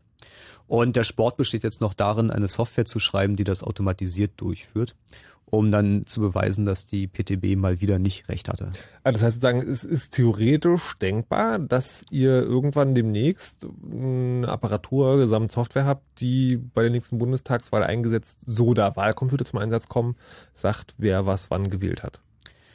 Äh, ja, also im Prinzip ist Nein. dieses. Das ist doch verboten. Ach, ach so, richtig, das ist verboten, deswegen macht es keiner. Mhm, okay. Aber im Prinzip ja, so es gab ja das äh, Verbot des Bundesverfassungsgerichtes, ähm, weil ja nicht nachvollziehbar ist, wie dieses Wahlergebnis zustande kommt. Und ähm, jetzt denken die Hersteller drüber nach, man könnte da doch so Drucker äh, einbauen. Sie denken da an Nadeldrucker. Wenn ich Nadeldrucker höre, muss ich auch wieder an Tempest denken, weil Warte mal, die machen doch dieses schöne Geräusch, oder? die machen dieses Geräusch und man kann anhand des Geräusches rekonstruieren, was da ausgedruckt wurde. Und dieses Geräusch machen die auch als elektromagnetische Welle. Und also, falls sie auf die doofe Idee kommen sollten, da irgendwas zu probieren, denke ich, dass wir das dann wieder auspacken müssen. Verrat doch nicht schon unseren nächsten Schritt schon wieder. Das Lässt ist kein Schritt, das ist eine Drohung. Okay, wissen wir also, was passiert, wenn die Wahlcomputer wieder zum Einsatz kommen. Jetzt haben wir Niklas Ja. in der Leitung, der hat ja angerufen, weil er schon die Sendung gehört hat und dazu eine Frage hat. Hi Niklas. Hi. Äh, als erstes würde ich ganz gerne sagen, dass ich es eigentlich ziemlich überraschend finde und ziemlich cool finde, dass man Monitore und all, ja, im größten Teil Monitore über so eine große Distanz überwachen kann, beziehungsweise circa konstruieren kann, was da passiert ist. Ähm, wenn man das mit heutigen Techniken wie WLAN oder DECT äh, vergleicht, WLAN und DECT ist ja relativ einfach abzuhören, ist das ja für die damaligen Zeiten, wenn man das damals schon wusste, auch eine richtig starke Hacking-Aktion eigentlich gewesen. Äh, die Frage wäre jetzt, lohnt sich das eigentlich noch, da ähm, solche Aktionen durchzuführen, beziehungsweise lässt sich die Hardware, die man dafür braucht, so komprimieren, dass man die in den Rucksack packen kann und dann da alles auslesen kann? Oder kann man sich da einfach per WLAN mal fix reinhacken mit ein paar Programmen und dann hat man die Daten? Na, also ähm, zum, zum Thema, irgendwie kriegt man das in den Rucksack rein. Das ist auf jeden Fall mit Ja zu beantworten. Also das GNU-Radio passt irgendwie so eine kleine Tupperdose, also ist vielleicht so 20 mal 20 oder irgendwie noch ein bisschen kleiner und ein Akku dazu. Also auf jeden Fall ähm, mobil auf jeden Fall zu machen. Ähm, das Problem ist halt eher ein bisschen die Antenne, weil man will natürlich möglichst große Antennen haben, um möglichst weit weg zu sein. Aber wenn man halt nah genug rankommt, wie zum Beispiel im Nachbarraum, dann reicht natürlich, oder halt mit dem Rucksack halt irgendwie direkt daneben, reicht natürlich auch eine kleine Antenne. Mhm. Und ansonsten, natürlich lohnt sich das. Also das ist ja nicht nur so, dass man halt Monitore abhören kann, sondern man hat wirklich alle elektronischen Geräte strahlen in gewisser Weise irgendwie ihre Informationen, die sie verarbeiten oder darstellen, halt ab. Und deswegen, Tastaturen sind sehr beliebt. Genau, Tastaturen sollte man vielleicht irgendwie auch gleich nochmal drauf eingehen. Deswegen, also da gibt's halt ein riesengroßes Spielfeld, was halt irgendwie noch nicht wirklich ausgespielt, wo ausgereizt wurde. Und halt der Aufwand ist halt eigentlich nicht so groß. Also man braucht halt irgendwie diese 1000 Euro für das GNU-Radio und ein bisschen irgendwie Software-Skills, um da ein bisschen rumzuprogrammieren. Aber im Endeffekt... Vier Semester Signalverarbeitung schaden auch nicht, aber Boah, da bin ich raus. Hat man das schon früher gemacht oder weil die Technik ist mir allgemein nicht bekannt und ich interessiere mich eigentlich auch für solche Sachen? Ähm, man hat das schon eine Weile gemacht. Also äh, teilweise, also aufgefallen ist natürlich, dass es elektromagnetische Abstrahlung gibt relativ früh, weil die Geräte sich gegenseitig gestört haben. Also Stichwort elektromagnetische Ver äh, Verträglichkeit ist im Prinzip seit den 50ern bekannt. Ähm, ich kenne eine Geschichte aus den 70ern. Da haben sich Jungs an der Universität hingesetzt und haben ein Spiel programmiert und der Computer, auf dem sie dieses Spiel programmiert haben, der hatte keine Soundausgabe. Und die wussten aber, dass wenn man ein Radio zu dicht an einen Rechner dran stellt, dass es Störgeräusche macht. Ja. Und die haben es also geschafft, äh, die Soundausgabe dieses Spiels dadurch äh, zu erzeugen, dass sie gezielt die richtigen Tempest-Störgeräusche erzeugt haben. Das ist schon echt großartig. Ja. So, Ah, äh, basiert theoretisch ganz kurz darauf auch so ein bisschen Radio? Hm? Basiert auf der Technik theoretisch auch ein bisschen Radio, was die gemacht haben? Naja, das Äh, war halt ein Radio. Also sie haben halt die natürlich die gleiche Frequenzbereich Die haben benutzt wie halt das sozusagen Radio. ähm, die über diese Abstrahlung äh, dieselben äh, Schwingungen erzeugt, die auch ein Radiosender Sender erzeugt. Also natürlich ist es selbe elektromagnetische Schwingung, ne? So. Und aber das äh, Interessante ist, dass man die offensichtlich so modulieren kann, dass da wieder Töne bei rausfallen. Die ersten Veröffentlichungen dazu gab es, wie gesagt, in den 80ern. Und ähm, also spätestens seitdem ist es ähm, also wirklich in, in einschlägigen Kreisen ein bekanntes Thema. Ich würde aber davon ausgehen, dass die richtigen Leute das schon seit den 50er oder 60er Jahren gemacht haben. Mhm. Äh, einer von euch hatte vorhin auch gesagt, dass man nicht das komplette Bild äh, wieder aufbauen kann. Äh, also ist es nicht möglich, theoretisch vom Nachbarn ko kostenlos Fernsehen zu gucken. Ne, wenn der noch einen Röhrenmonitor hat, dann schon. Dann schon, aber dann lässt sich das komplette Bild rekonstruieren. Aber dann kannst Genau. du immer nur das gucken, was er auch guckt. Das ist ja langweilig. Ja klar, aber äh, nach der Technik, wie ihr das äh, erzählt habt, sind das ja ein, ein paar hundert Meter und es werden ja wohl Ja, ja, also. noch, so. noch ein paar du meinst, du drehst die Antenne sein. und guckst, ja, das, das geht natürlich. Also die Antenne Ja. irgendwie dahin drehen, was irgendwie gerade dich interessiert, was irgendwie der Also so, ein- so ein negativer Effekt ist, dass wenn mehrere Leute gleichzeitig mit einem Röhrenmonitor Fernsehen gucken, dann sieht man alle Bilder überlagert. Aber ja, okay, das ist natürlich dann ein Aspekt, das sein Also man, man kann natürlich die, die Antenne relativ gut richten auch. Also da, da hier bei, bei, bei Tempest kommt es halt ganz entscheidend auch drauf an. Also halt so die Empfangshardware ist halt eigentlich irgendwie straightforward, irgendwie kann man irgendwie so kaufen. Ähm, was halt wichtig ist, halt wirklich eine gute Antenne zu haben und halt genau den gezielten Bandbereich, äh, also den gezielten Frequenzbereich, den man haben will, irgendwie rauszufiltern. Und dadurch, dass die ähm, Strahlung ja ungewollt ist, ist sie halt meistens auch sehr schwach. Das heißt, irgendwie, man muss halt das bisschen Information in dem Rauschen halt irgendwie rausfiltern und da ist halt sehr entscheidend, eine richtig gute Antenne zu haben. Deswegen halt auch diese große Hula-Hoop-Antenne, weil die halt einfach einen großen Durchmesser hat und deswegen halt ähm, viele, also viel Strahlung. ähm, Und nicht zu vergessen kann. die vier Semester Signalverarbeitung. Genau. Niklas, würdest du denn eigentlich, wenn du jetzt die Möglichkeit hättest, tatsächlich irgendwie losgehen und äh, mal so Sachen in der Nachbarschaft abhören? Ähm, hier werden ja keine Daten veröffentlicht, würde ich jetzt mal so sagen. Äh, also WLAN, ja, schon ausprobiert, auch in der Stadt. Äh, hat geklappt, mehrfach. Fernseher pf, wird sich für mich nicht lohnen. Mhm. Ja, aber So. es gibt, geht, da zum Beispiel auch mit Tastaturen. Ja, ja, okay, aber da ist es schon wieder viel einfacher, einfach einen äh, Trojaner zu bauen und den dann über Usenet oder so mit einem Spreader. Nee, nee, nee, nee, ist es nicht. Also wir, es Boah. gab auch gerade, es gab auch gerade vor ein paar Wochen erst oder vor ein paar Monaten irgendwie die Veröffentlichung, wo sich halt ein paar Leute halt hingesetzt haben und halt genau diese Funktastaturen sich mal angeguckt haben und haben halt genauso auch für minimalen Aufwand, ich glaube der finanzielle Aufwand waren irgendwie 20 Euro oder sowas und halt ein bisschen zusammengelötet, also gibt's halt auch alles fertig im, im Netz zu klicken. Wir haben halt wirklich einen Empfänger gebaut, der halt diese Funktastaturen abhört und halt die nicht wirklich vorhandene Krypto ähm, da drauf halt irgendwie raus extrahiert. Das heißt, man kann halt damit auch die, die Tastaturen, Funktastaturen abhören und halt mit wirklich geringem Aufwand. Ja, ich glaube aber so wirklich, das wird sich nicht so wirklich lohnen, wenn ich, wenn ich das vergleiche. Äh, Ja, wie, ich, wie, ich, ja, wie, ich, wie ich manche kenne, die das äh, wirklich machen mit Tausenden von Trojanern, die werden am Tag ein paar hundert Accounts von irgendwelchen Seiten bekommen. Dagegen musst du dann rumlaufen und irgendwelche Funktastaturen, wenn überhaupt die Leute ja, aber die du haben. willst, du willst ja nicht die Informationen von irgendwelchen komischen Kiddies haben, die irgendwie nur zocken auf ihren Rechner und sich da heißt ja deswegen. nichts, heißt ja nichts. Naja, nee, aber ich meine, ähm, es gibt natürlich Bereiche, wo halt Leute nicht mehr so doof sind und sich irgendwie Trojaner auf ihren Rechner installieren lassen, wohingegen halt ähm, gegen Tastaturabstrahlung kann man halt nicht so wirklich viel machen, beziehungsweise Oder sie halt, haben ein ordentliches Betriebssystem. Das Das, hat- hilft ja auch nur so eingeschränkt. Ne? Ja, Da wäre es ja mal ganz interessant, wenn der CCC sich mal fürs äh, Arbeitsamt setzt und das da mal ausprobiert, was da so rauskommt. Würde mich mal interessieren, ob es da überhaupt sowas gibt. Funktastaturen. Computer. Sie haben Computer tun, ja. beim Arbeitsamt, habe ich gehört, ja. Seit wann? Also halt auch hier hoch viele, also es geht halt nicht nur bei Funktastaturen, sondern auch bei normalen Tastaturen. Der Vorteil bei Funktastaturen ist, dass sie halt absichtlich funken, das heißt irgendwie die, die Signalstärke deutlich höher ist und man halt von viel weiter weg und mit einfacheren Mitteln ähm, die Informationen rauskriegt. Aber prinzipiell geht es halt wirklich auch mit allen anderen normalen Tastaturen, die man an Port anschließt und dann drauf rumhackt. Hm, Und das kann man auch nicht verschlüsseln. Ähm, das kann man natürlich verschlüsseln. Ähm, Versch verschlüsseln ist schwierig, weil das ist äh, der Strom, der durch die Taste fließt, wenn du den Knopf gedrückt hast. Da ist nicht viel zu verschlüsseln. Ja, man okay, kann aber der- man kann es abschirmen oder man kann einen Störsender daneben stellen. Das sind so die Optionen, die man da hat. Naja, aber wenn ich zum Beispiel äh, dem PC mit dem, vorher, mit dem Programm vorher sage, äh, wenn ich auf A drücke, ist das in Wirklichkeit Z oder 5, dann kann der, der das abhört, natürlich bekommt er irgendeinen Quatsch und ich habe die richtigen Eingaben. Naja, aber da musst du jetzt sagen, deine Tastatur umlernen. Da wünsche ich viel Spaß bei. Also das, das kannst du machen, aber es ist ein sogenannter Substitution Cipher und da muss man eigentlich bloß lange genug beim Tippen zugucken und dann guckt man sich die Häufigkeit der Buchstaben an, die da angekommen sind und dann weiß man, wie du deine Tasten vertauscht hast. Also hilft nicht viel. Hm. Na okay, vielen Dank.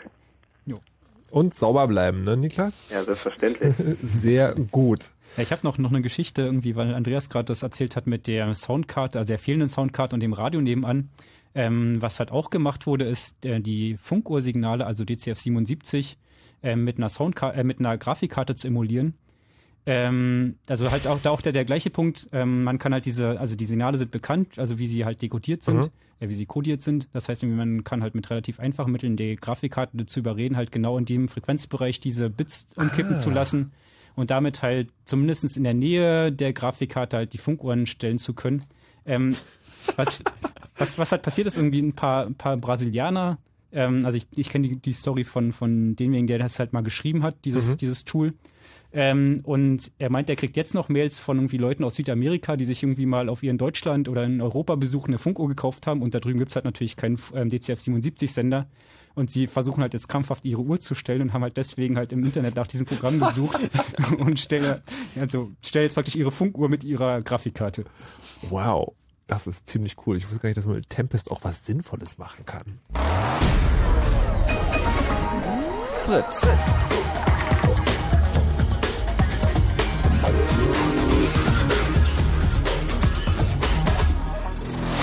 Blue Moon. Die zwei Sprechstunden. Naja, eine bleibt noch im Chaos Radio, wo es heute um Tempest geht und damit äh, bezeichnet man elektromagnetische Abstrahlung beziehungsweise das Abhören derselben. So, jetzt haben wir noch eine Stunde, es ist quasi Halbzeit. Ähm, hier rufen wir heute nicht so viele Leute an, wahrscheinlich weil sie alle wie gebannt vorm Monitor sitzen und sich fragen, wer gerade alles zuguckt und ausliest, was sie da so für Schweinkram treiben. Wir könnten jetzt äh, Musik spielen oder nicht, was meint ihr? Ich bin für Musik. Ganz basisdemokratisch machen wir das jetzt? Ich enthalte mich. Okay. Gehst du auch nicht wählen? Was? Du das gehst nicht ich, wählen? das habe ich nicht behauptet. Ich habe bloß gesagt, Oh dass es Gott. eigentlich gar keinen Sinn Darüber machen wir jetzt den Mantel des Schweigens und hören ein paar Stimmen.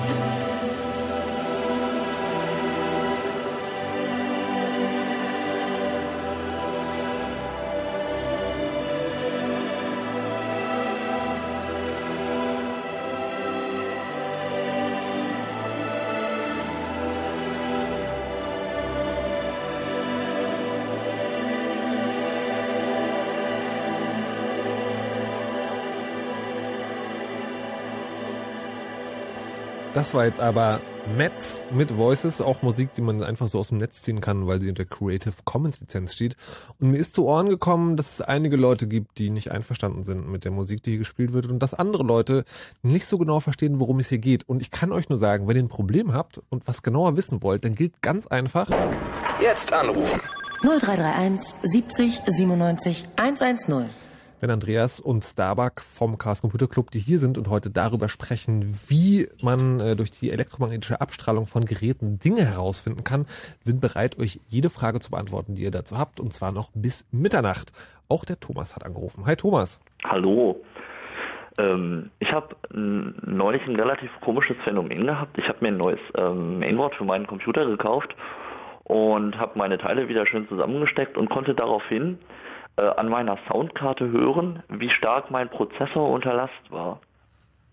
Und ich bin mir nicht ganz sicher, ob das vielleicht was mit Tempest zu tun hatte, dass irgendwie, ich weiß nicht, ähm, irgendwelche Schaltkreise da drin genau die elektromagnetischen Wellen ausgesendet haben, die irgendwelche Schaltkreise in meiner Soundkarte dazu gebracht haben, einen Ton auszusenden. Das ist durchaus wahrscheinlich, ja. Also die Frage ist, ob halt irgendwie dein Prozessor das gemacht hat oder vielleicht nur der Lüfter. Aber auf jeden Fall irgendwas hat da schon gesendet und hat irgendwie auch in die Soundcard eingekoppelt. Also bei Notebooks hat man zum Beispiel relativ oft, dass die, der WLAN-Funkchip halt irgendwie in die Soundcard einkoppelt, beziehungsweise der, der, der Display-Controller. Und man halt irgendwie zum Beispiel, wenn man einen schnellen Wechsel von hell auf dunkel auf dem Display umschaltet, halt irgendwie so ein Fiepen bzw. so ein Knacken hört. Ähm, Ja. Also das ist durchaus nicht ungewöhnlich. Es äh, muss aber nicht unbedingt äh, Tempest sein, sondern es kann sich sozusagen um den generischen Fall der Side-Channels handeln. Also es, was Hä? bei Soundkarten äh, Seitenkanäle, wir hatten es vorhin davon, dass ja auch Geräusche ähm, mittlerweile äh, möglicherweise Dinge verraten oder der Stromverbrauch. Und das ist so eine Stromverbrauchsgeschichte, weil so eine CPU, je nachdem, was sie rechnet, da sind ja so Nullen und Einsen und die werden in Kondensatoren gespeichert und die müssen, oh, damit der Rechner rechnen kann, mal mit Strom befüllt werden und mal wieder äh, von Strom entleert werden. Und ähm, je nachdem verbrauchen die gerade mehr oder weniger Strom. Und das führt natürlich dazu, dass die, ähm, der- Spannungslevel der Stromversorgung sich ändert, je nachdem, ob die CPU gerade viel oder wenig Strom braucht. Und das hängt, äh, das ändert sich abhängig davon, ähm, welche Daten ähm, verarbeitet werden. Das wäre relativ wahrscheinlich, denn man konnte eben, also an der Tonhöhe dieses Brummens konnte man feststellen, wie stark der Prozessor unter Last war. Also wenn er wenig Ja, ja, unter ja. Last war, dann war das ein sehr tiefes so Grummeln. Und das wurde richtig, naja, nicht fiepend, aber doch schon deutlich höher von der Tonhöhe, ähm, wenn man den auf nach 50, das ist ein Dual-Core, oder auf 100% Last gebracht hat Das, tatsächlich. das kann gut sein. Und ging dann ähm, richtig ab. das hört man natürlich auf der Soundkarte, wenn die mal mehr oder mal weniger Strom auf den Verstärker tut, dann ist es halt kurz lauter oder leider, leiser, dieses Nullsignal, was da kommt. Interessanterweise, also es gibt eine Veröffentlichung, äh, da wurde der, ähm, der kryptografische Schlüssel einer RSA-Operation aus einem Rechner raus extrahiert.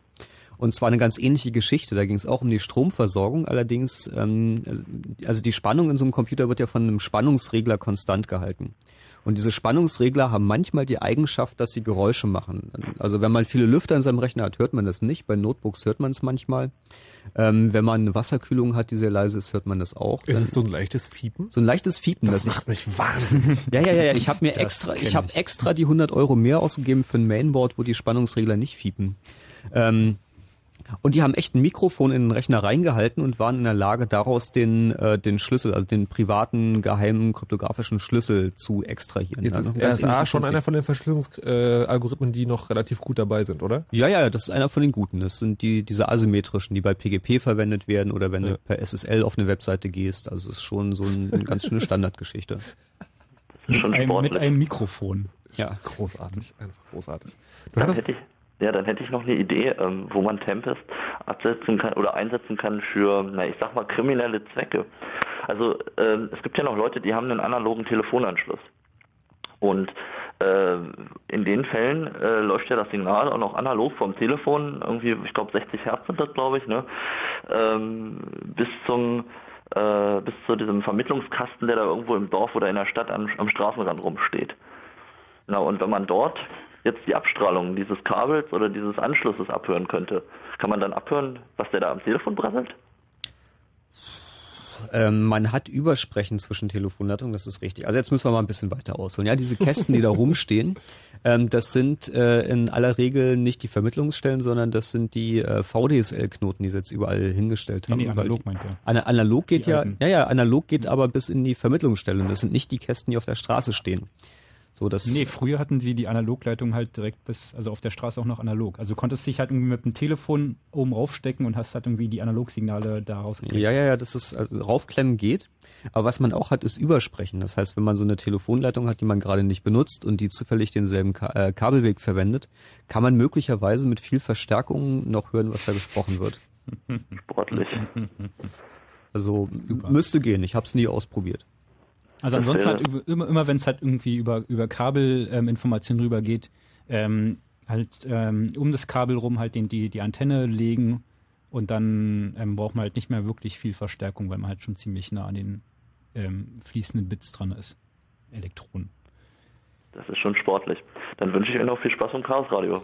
Danke, danke. Dank. Schönen Abend dir noch. Ähm, ich hatte zwei Fragen im Chat gerade gehabt. Ähm, die erste war die Qualität des Bildes bei diesem Röhrenmonitor ähm, mit einem Fernseher-Hack. Mhm. Ähm, also man, also ich kenne halt auch nur irgendwie Fernsehberichte, wo sie es mal gezeigt haben. Ähm, aber die Qualität war halt schon relativ gut. Also man konnte halt normale Schriftgröße konnte man halt auf dem Fernseher schon darstellen und lesen. Also beziehungsweise es war ein bisschen größere Schrift. Ähm, aber ich glaube, das Problem lag halt eher daran, dass der Fernseher selber halt nur eine definierte Auflösung hat. Das heißt, wenn man da mit einem höheren auf, höher aufgelösten Fernseher auf der anderen Seite Also abgehört hätte, hätte man mit- wahrscheinlich auch die Mit HD kein Problem kleine mehr. Schrift, genau, hätte man auch die kleine Schrift lesen können. Äh, und die, die zweite Frage war zum Thema Abhören von Festplatten. Und da würde ich sagen. Muss ich ein bisschen weiter ausholen, oder? Mach mal. okay, ich hole mal ein bisschen weiter aus. So, ähm, jetzt wird's spannend für die Leute, die sich vielleicht auch ein bisschen mit Technik auskennen. Ähm, wir hatten es ja vorhin von der Leitung in dem dunklen schwarzen Raum, wo der Strom durchfließt. Und jetzt wissen wir ja, wir haben es mit Computern zu tun. Da gibt's ähm, Nullen und Einsen, also Rechtecksignale. Das heißt, dass jedes Mal, wenn die Leitung ihren Zustand von 0 auf 1 ändert oder wenn sie ihn von 1 auf 0 ändert, sich der Strom ändert, der durch die Leitung durchfließt und dann an dieser Stelle entsteht so eine elektromagnetische Welle, die man messen kann. Ähm, ja, jetzt ist so eine Leitung ja nicht perfekt. Das heißt, auch das Rechtecksignal, was da drauf liegt, ist nicht perfekt, sondern ähm, man kann sich vorstellen, es handelt sich dabei um einen Tiefpass. Das heißt, wenn, man da mit dem Ostsee drauf guckt auf diesen Rechteckimpuls, dann wackelt der so ein bisschen rum, dann geht's schräg runter, dann wackelt's wieder ein bisschen. Und ähm, dementsprechend sieht das Signal aus, dass da abgestrahlt wird. Und je nachdem, wie ähm, lang jetzt diese Leitung ist und ähm, wie weit die von Masse weg ist, also abhängig von ihrer Induktivität und ihrer Kapazität, ergeben sich andere Filtereigenschaften Das könnt ihr alles des auf Wikipedia physikalischen Systems, das ich da anrege. Ähm, und dementsprechend gibt es auch Unterschiede. Das heißt, wa- was man ja bei Festplatten hat, was man genauso bei den LC-Displays hat, was man auf Bussignalen hat und so weiter und so fort, ist ja, dass diese Bits alle gleichzeitig schalten. Und irgendwie in erster Näherung sieht man halt, wie viele Bits umgekippt sind. Das ist das, was wir bei den Wahlcomputern machen. Aber die sind ja alle ein kleines bisschen anders, diese Leitungen, verhalten sich alle ein kleines bisschen anders. Und äh, ich habe die Theorie, ich habe dazu keine Anhaltspunkte, ob es schon mal jemand getan hat, dass man die Leitungen voneinander unterscheiden können müsste. Dass man also, wenn man genau genug hinhört, die sind also sozusagen alle so ein bisschen anders gestimmt und wenn man genau genug hinhört, kann man die Töne auseinanderhalten. So kann man sich das, glaube ich, vorstellen. Und wenn man das kann, dann kann man wahrscheinlich auch Festplatten abhören. Wow. Okay, aber das ist, das ist schon noch Zukunftsmusik. Für mich jedenfalls. Das Problem ist, darüber ist so gut wie gar nichts publiziert. Also was es publiziert gibt, sind diese ganzen Analogmonitorgeschichten. Zu Tempest von Digitalsignalen habe ich genau eine Veröffentlichung gefunden. Die kam von äh, den Chinesen aus dem Jahre 2006 auf einer Robotikkonferenz, also völlig themenfremd. Keine Mhm. Ahnung, wie das da hingekommen ist. Die sich so mit den theoretischen Grundlagen beschäftigt hat. Und ansonsten gibt's nicht viel. Der Rest ist reine Spekulation und drüber nachdenken, wie es funktionieren könnte. Also wenn da draußen jetzt jemand sitzt, ähm, der weiß, wie man Festplatten Tempest abhört, bitte anrufen 0331 70 97 110. Und was ich an dieser Stelle dazu sagen möchte, wenn ihr anruft, müsst ihr nicht Thomas heißen. Wir haben nämlich irgendwie jetzt gerade Thomas in der Leitung gehabt. Wir haben jetzt noch zweimal Thomas in der Leitung. Ihr dürft auch anrufen, wenn ihr Manfred heißt. Nein, alle Namen sind zugelassen. Einfach anrufen 0331 70 97 110. Dann nimm doch mal Thomas rein. Ich nehme jetzt Thomas rein. Hallo Thomas. Hallo? Ob die andere jetzt auch Thomas Hallo 18. gesagt hat? Hallo? Hallo? Thomas? Hallo? Du mit den Cut-Kabeln. Ja, genau. Okay. Genau, du bist das. Ähm, ja, ich wollte mal fragen, wie das ist. Also diese Cut-Kabel, Halt, was sind Cut-Kabel? na, das sind diese ganz normalen äh, Internetverbindungskabel oder LAN-Kabel oder mit denen halt zwei Computer verbinden kannst. Ah, okay. Und ich wollte mal fragen, wie es da mit der Abhörsicherheit au au aussieht. Also ich weiß, da gibt es ja welche, die ähm, hier geschirmt sind und wieder welche, die nicht geschirmt sind. Und diese, diese geschirmten, reicht das aus oder kann man da immer noch Sachen abhören? Also die strahlen in der Tat nicht besonders viel ab, weil die, äh, also die Menge Energie, die durch Abstrahlung in den Raum abgegeben wird, ist ja sozusagen auch die, die verloren geht und nicht am anderen Ende ankommt. Ne? Wenn man so Mhm. irgendwie auf der einen Seite Energie reinsteckt, ist wie so ein Wasserschlauch mit Löchern drin, da kommt irgendwie, was nicht an der Seite rausgeht, kommt am Ende ran. Ja. Und deswegen werden die natürlich so gebaut, dass möglichst viel am Ende ankommt. Ähm, also erstens sind das sogenannte Twisted Pair Kabel, das heißt, das sind immer pärchenweise Adern miteinander verdrillt, wo der Strom in der einen Richtung hinläuft und in der anderen Richtung zurückläuft. Dadurch ähm, heben sich die magnetischen Felder gegenseitig auf. Und wenn man also eine absolut ideal verdrillte Leitung hat, dann ist theoretisch das Feld, das da abgestrahlt wird, null. Ähm, in der Praxis siehst du also nur die Abstrahlung durch die Toleranzen beim Verdrillen. Und dann ist da ja bei modernen Kabeln, über die ein Gigabit drüber geht, noch eine Abstimmung drumherum. Das heißt, du kriegst in der Regel da nicht viel raus. Was ich allerdings mal gesehen habe, eine total clevere Erfindung, damals als die Leitungen noch nicht so schnell waren, war so eine, wie so eine Art Nadel mit Blech hinten dran, die man einfach auf das Kabel draufsteckt. Und also durch die Abstimmung durch, mitten rein. Und die dazu führt, dass also mehr Energie abgestrahlt wird, was man dann in Kombination mit einem Empfänger draußen verwendet. Okay. Das ist aber echter Agentenkram dann, oder? Ja, das ist echter Agentenkram. So wie in den schlechten Filmen. Kommt einer rein, macht kurz Pieks in die Leitung, geht schnell wieder raus. Da musst du Druckluftschläuche drumherum machen. Da musst du mal Druck gucken, ob der gleich bleibt. Ähm, das haben sie in der Tat auch gemacht. Also, ähm, Also die, die, großen Telekom-Leitungen, die halt irgendwie unterirdisch verlegt sind, sind irgendwie alles Druckleitungen. Genau, und ähm, Okay, jetzt ehrlich gerade neue interessante Sachen. Also wir haben ein Tele Telefonkabel Mhm. und das soll nicht abgehört werden oder soll halt einfach keiner ran. Und da wird drumrum eine Leitung gemacht. Also quasi dieses. Also du hast, du hast halt die einzelnen ähm, Fasern, also die Mhm. einzelnen ähm, Kupferdrähte und außenrum hast du nochmal einen großen Mantel aus ähm, man kann einfach ähm, Rohre aus, aus nehmen. Plastik, Okay, genau, oder Rohre. ja. Und Ja. da ist halt irgendwie an beiden Enden als ähm, luftdicht versiegelt und du hast ähm, Luft drinne, also halt Druckluft drinne und das heißt irgendwie, sie messen halt den, den Luftdruck und wenn der halt abfällt, wissen sie, dass halt irgendwo ähm, ein, äh, eine, eine, ein Problem aufgetreten ist, dass irgendwie das Kabel beschädigt ist. es ist ein Problem aufgetreten. Rufen Sie Einheit Was, ZHB. was, was sie, was sie halt noch tun, ähm, ist, die Luft ist ähm, mit leichten, also mit radioaktiven Isotopen versetzt. Das heißt, sie rennen dann halt irgendwie mit einem Geigerzähler oder halt mit ähnlichen Geräten durch die Tunnel und können halt äh, so halt relativ schnell das, das Leck finden. Das ist ja großartig. Das ist, also sagen, das, das ist jetzt ganz normale Technik, sage ich mal. Also sagen die Das unsere- liegt im, im unsere in den normalen. Also ich, also ich war mal vor ein paar Jahren irgendwie in so einem in so einem ähm, ähm, Kabelschacht unten Mhm. ähm, und habe tatsächlich, also ich wusste nicht, dass es Druckluft ähm, ähm, Kabel waren und habe da halt mal ein bisschen dran rumgeschnitzt und dann hat es auf einmal irgendwie Zisch gemacht und ich hatte glücklicherweise noch irgendwelche Aufkleber in meiner Tasche, die ich dann schnell auf diesen auf diesen Schlauch raufgepappt habe und dann irgendwie möglichst schnell wieder aus dem Tunnel geflohen bin. Also liebe Telekom-Techniker, falls ihr da irgendwie so Punkband-Aufkleber auf euren Leitungen findet, wir wissen auch nicht, wer das war. Thomas, ist deine Frage damit beantwortet? Jo, äh, der vorher, ich wollte noch vorher was zu dem Thema vorher, also vor dem zwei Thema vorher sagen, wo jemand gesagt hat, dass er gehört, wenn wenn wie viel halt, wie viel Strom halt gerade sein Prozessor verbraucht. Mhm. Ich hatte es mal so, ähm, wenn ich an meinen direkt an meine Soundkarte den Kopfhörer anschließe, dann konnte ich konnte ich hören, wann ich klicke und welche Taste ich auf der Tastatur drücke. Alles dasselbe. Ja, ja. Seitenkanalangriffe, Tempest. Ja, das war's dann schon. Okay, jo, vielen Dank. Okay. Ähm, tschüss. wir, wir sollten vielleicht mal ein bisschen was auch, ähm, zum, dazu erzählen, irgendwie, wie man sich gegen solche Tempeststrahlung schützen Ich hätte aber hier noch kann. einen Thomas in der Leitung. Dann gib doch mal Thomas vorher noch lieber mal den Thomas in die Leitung nehmen. Genau, aber das mit dem äh, sagen, wir schützen uns davor, machen wir auf jeden Fall. Ich würde so ganz äh, teasermäßig sagen, machen wir dann in der letzten halben Stunde nach Nachricht. Super. Jetzt erstmal Thomas. Hi Thomas.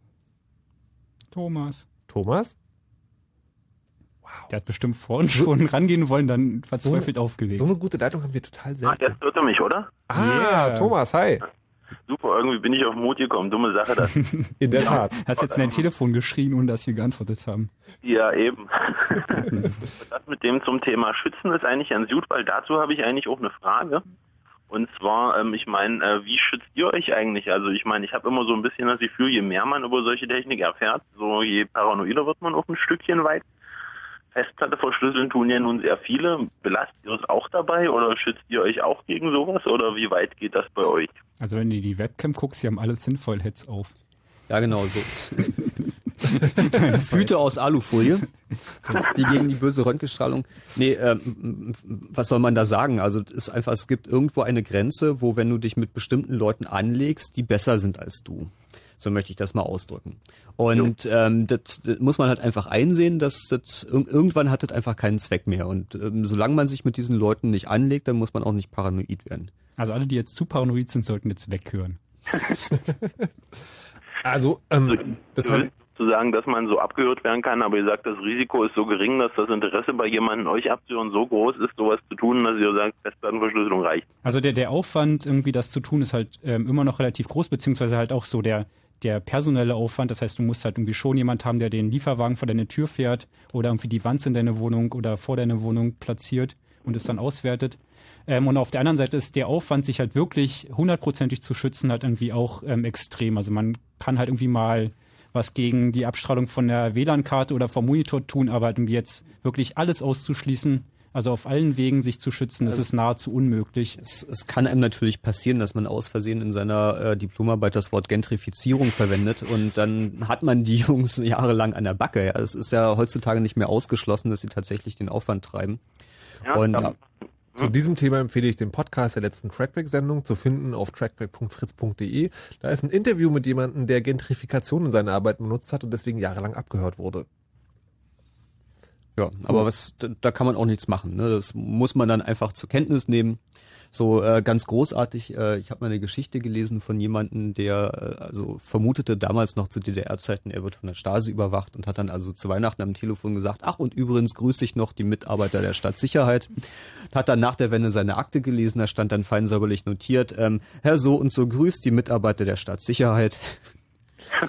also Okay, aber das kann man jetzt wirklich zum Anlass nehmen und sagen, okay, sie sind wirklich überall. Also aber diese, diese Tempest-Sachen, würden wir heute reden, ist das sozusagen wirklich, das ist jetzt nicht das Werkzeug für so eine 1980 Das ist noch nicht die Massenüberwachung. Die Massenüberwachung sind Geschichten wie die Vorratsdatenspeicherung das, äh, wo wirklich jeder überwacht wird, wo die Daten rausfallen, wo drin steht, wo sich welches Handy zu welchem Zeitpunkt aufgehalten hat, wer mit wem telefoniert hat. Das ist die, die wirkliche Massenbedrohung, wo sich auch jeder verfolgt fühlen muss. Also man braucht den Aufwand einfach gar nicht zu treiben, halt irgendwelche Tempeststrahlung zu messen und auszuwerten, sondern man hat halt heutzutage mit Bundestrojaner, mit Vorratsdatenspeicherung, mit großem Lauschangriff halt irgendwie viel einfachere Möglichkeiten eigentlich an alle diese Informationen ähm, vor, vor allem halt auch vollautomatisch im Endeffekt ranzukommen. Also auch, auch von, von einer großen Anteil der Bevölkerung. Das heißt, das Temp halt das Tempest ist sozusagen mehr oder weniger so eine Art sportliche Herausforderung. Na, Tempest ist halt eher für, für Leute, die sich halt wirklich extrem schützen, also halt gerade so im ähm, industriellen Bereich, wo halt irgendwie ähm, halt finanzielle Aufwendungen, beziehungsweise irgendwie der, der, das ähm, äh, Dingens hier, weißt Aufwand. du? Also Wirtschaft, genau. viel Geld Wirtschaft, oder Geheimnisse oder beides? Patente, also halt irgendwie Sachen, wo man die mal halt schützen sollte, um halt irgendwie Vorteile gegenüber seinen Konkurrenten zu mhm. haben ähm, und da halt wirklich großen Aufwand treibt und ähm, da ist halt auf der anderen Seite halt so Tempest-Sachen halt irgendwie wieder lohnenswert, weil halt dann auch der Gewinn in dem Fall halt groß genug ist. Ähm, aber halt für die normale Abhöraktion ähm, gibt es halt andere Möglichkeiten. Also ich muss da immer an der Staatsfeind Nummer 1 denken. Habt ihr den Film gesehen? Ja. ja. Weil da war ja zum Schluss auch Gene Hackman in seinem Käfig, den er sich da gebaut hat, um je, je ja nicht nach außen abzustrahlen und sowas. Ja, also die Filmemacher haben schon ein bisschen recherchiert, bevor sie angefangen haben zu drehen, das stimmt.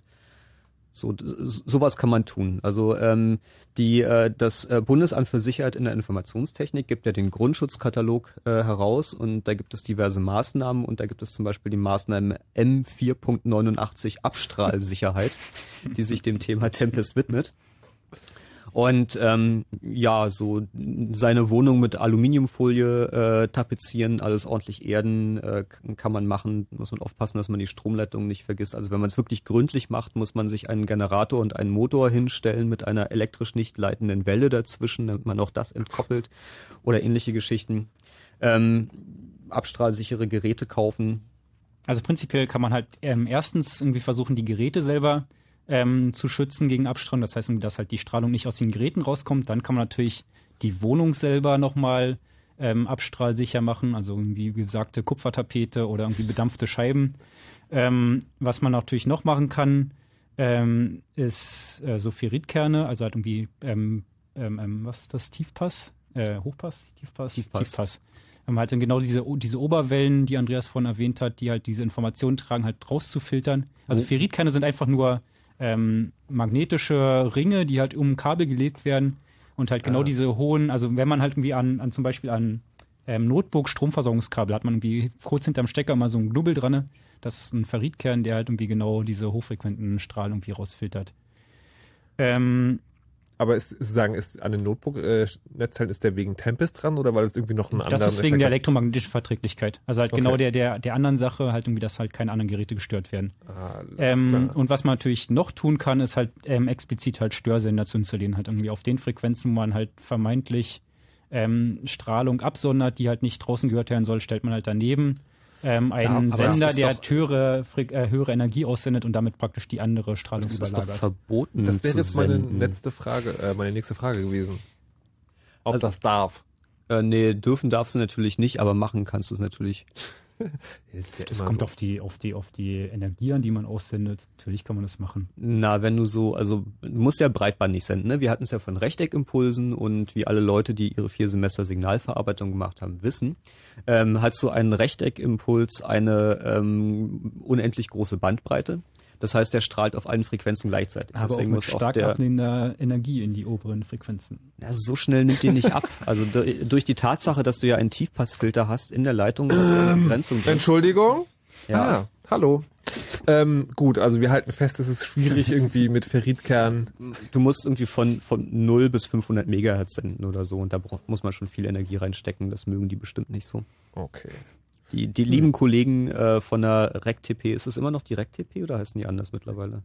Die heißen Die, die Frequenzaufsicht, die Bandwacht. Mhm. Also, ähm, was äh, ich habe mal vor Bundesnetzagentur, danke lieber Chat. äh, vor ungefähr ähm, fünf Jahren mal einen Artikel in so einer CB-Funker-Zeitschrift gelesen. Die haben tatsächlich um Berlin rum so drei ähm, Messtürme aufgebaut und überwachen den gesamten ähm, Frequenzbereich über Berlin. Das heißt, wenn da halt jemand mit ähm, ungewöhnlich starken Funksignalen ähm, in Berlin aufpoppt, können sie innerhalb von halt unter einer Sekunde irgendwie halt ihn triangulieren und orten und dann stehen sie halt innerhalb von kürzester Zeit bei dir vor die Tür. Alles klar. Thomas, weißt du Bescheid? Ja, Keine Störsender installieren. Könnte Genau. schnell gehen, dass du Besuch bekommst sonst. ein Thema ist mir, glaube ich, auch zu aufwendig. Okay. So, Thomas, weil du so brav angerufen hast, bist du jetzt auch der, der entscheiden darf, ob wir jetzt noch eine Musik spielen vor den Nachrichten oder nicht. Na, ich war der, der vorhin im Chat gesagt hat, ihr seid eine Talksendung und Musik läuft danach im Nightflight noch genug. Na, super. Was fragst du auch? Dann, dann kann ich jetzt noch eine Gegenmaßnahme erzählen, die ich besonders lustig fand. Okay. Und zwar, wir hatten es ja vorhin von den Tiefpassfiltern. So Tiefpassfilter kann man auch in Software machen. Es gibt also einen Font, den man sich runterladen kann für seinen Computer, der speziell darauf designt wurde, dass möglichst wenig äh, hochfrequente Energie dabei erzeugt wird. Das heißt, man kann sich die richtige Schriftart installieren und dann wird bei dem, der sich das Bild anguckt, das Bild matschig. Und das also der. Tempest-sichere Zeichensatz. Habt ihr das mal ausprobiert? Nö, aber das hat Markus Kuhn gemacht, dem glaubt man das normalerweise. Der Markus ist- Kuhn ist also ein Name, den man auch googeln kann, wenn man was über Ja, der, der, ja, der jeden arbeitet am Ins- Institut von Russ Anderson in Cambridge. Also der weiß, was er tut. Das hört sich gut an. Ja. Wir machen gleich weiter mit Tempest. Vorher gibt's aber Nachrichten mit Wetter und Verkehr. Jetzt, jetzt ist die richtige Zeit, ein Instrument zu lernen, eine Band zu gründen und ein paar wirklich gute Songs aufzunehmen. Und wenn ihr das alles schon getan habt, umso besser. Denn er ist wieder da. Der Rating Award für neue Musik. Eine große Chance für kleine Bands. Legt euch jetzt ein Profil an auf meinfritz.de. Und mit ein bisschen guter Musik seid ihr dabei. Beim großen Finale am 18. September in Berlin. Die besten Bands landen sowieso im Fritz-Programm. Aber die Gewinner, erhalten einen Scheck über 10.000 Euro für Musikequipment der Marken Korg, Vox und Lag. Mehr Infos fritz.de. Der Radio Award für neue Musik. Ihr habt die neue Musik, wir haben den Preis dazu. Fritz. Und das hört man. Um kurz vor halb zwölf. Fritz Info. Nachrichten. Mit Mario Bartsch. Ein seit gestern Abend vermisstes Mädchen aus Eilenburg bei Leipzig ist tot aufgefunden worden. Die neunjährige Corinna sei vermutlich einem Gewaltverbrechen zum Opfer gefallen, teilten Polizei und Staatsanwaltschaft mit. Zum jetzigen Zeitpunkt könnten noch keine Aussagen zu den Todesumständen getroffen werden, da die gerichtsmedizinische Untersuchung noch bevorstehe. Suchkräfte hatten das Mädchen in einem Graben gefunden. Morgen wollen die Ermittler die Öffentlichkeit auf einer Pressekonferenz über den Fall informieren. Die Deutsche Krebshilfe warnt davor, ins Solarium zu gehen. Hauptgeschäftsführer Nittighofen sagte der Neuen Osnabrücker Zeitung, er sei durch neue Forschungsergebnisse alarmiert. Die Weltgesundheitsorganisation hatte heute mitgeteilt, dass Sonnenbaden im Solarium genauso krebserregend ist wie Zigaretten und Asbest. Besonders gefährdet sind Leute unter 30. Im organisierten Drogenhandel werden in Berlin immer öfter Minderjährige als Dealer eingesetzt. Einige Familien würden gezielt unter 14-Jährige losschicken, weil die noch nicht strafmündig sind, hieß es vom Berliner Drogenhilfeprojekt Fixpunkt. Vor allem in den U-Bahnen der Bezirke Kreuzberg, Neukölln und Wedding werden die jungen Drogendealer eingesetzt. Am Montag hatte die Polizei in Kreuzberg einen zwölf Jahre alten Jungen gefasst, der 150 Heroinkügelchen dabei hatte. Sport. Rekordweltmeister Michael Schumacher kehrt nach drei Jahren Pause in die Formel 1 zurück. Der 40-Jährige wird für den verunglückten Ferrari-Piloten Felipe Massa an den Start gehen, teilte der italienische Rennstall in Rom mit. Massa war am Sonnabend in der Qualifikation zum Großen Preis von Ungarn verunglückt und liegt seitdem im Krankenhaus. Schumacher erklärte auf seiner Internetseite, er könne aus Verbundenheit zum Team diese unglückliche Situation nicht ignorieren und freue sich auf die Herausforderung. Denn das nächste Rennen findet am 23. August in Valencia statt. Wetter.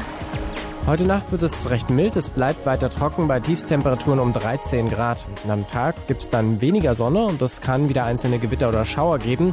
Das Ganze bei maximal 27 Grad. Verkehr. A9 Berlin Richtung Halle Leipzig. Zwischen Belitz-Hallstätten und Belitz gibt es noch Behinderungen durch Bergungsarbeiten. Die ihre linke Spur ist da blockiert. A10 südlicher Berliner Ring Richtung Schönefelder Kreuz. Zwischen Jenshagen und Rangsdorf ähm, gibt es Gefahr durch einen defekten LKW. Die rechte Spur ist blockiert. Und Stadtverkehr Berlin A115 Avus der Zubringer Nutetal Stadt einwärts. Im Dreieck Funkturm ist die Tangente in Richtung A100 gesperrt. Sonst überall gute Fahrt. Fritz ist eine Produktion des RBB. Und wenn im Radio 89,85, dann Fritz im Berliner Kabel.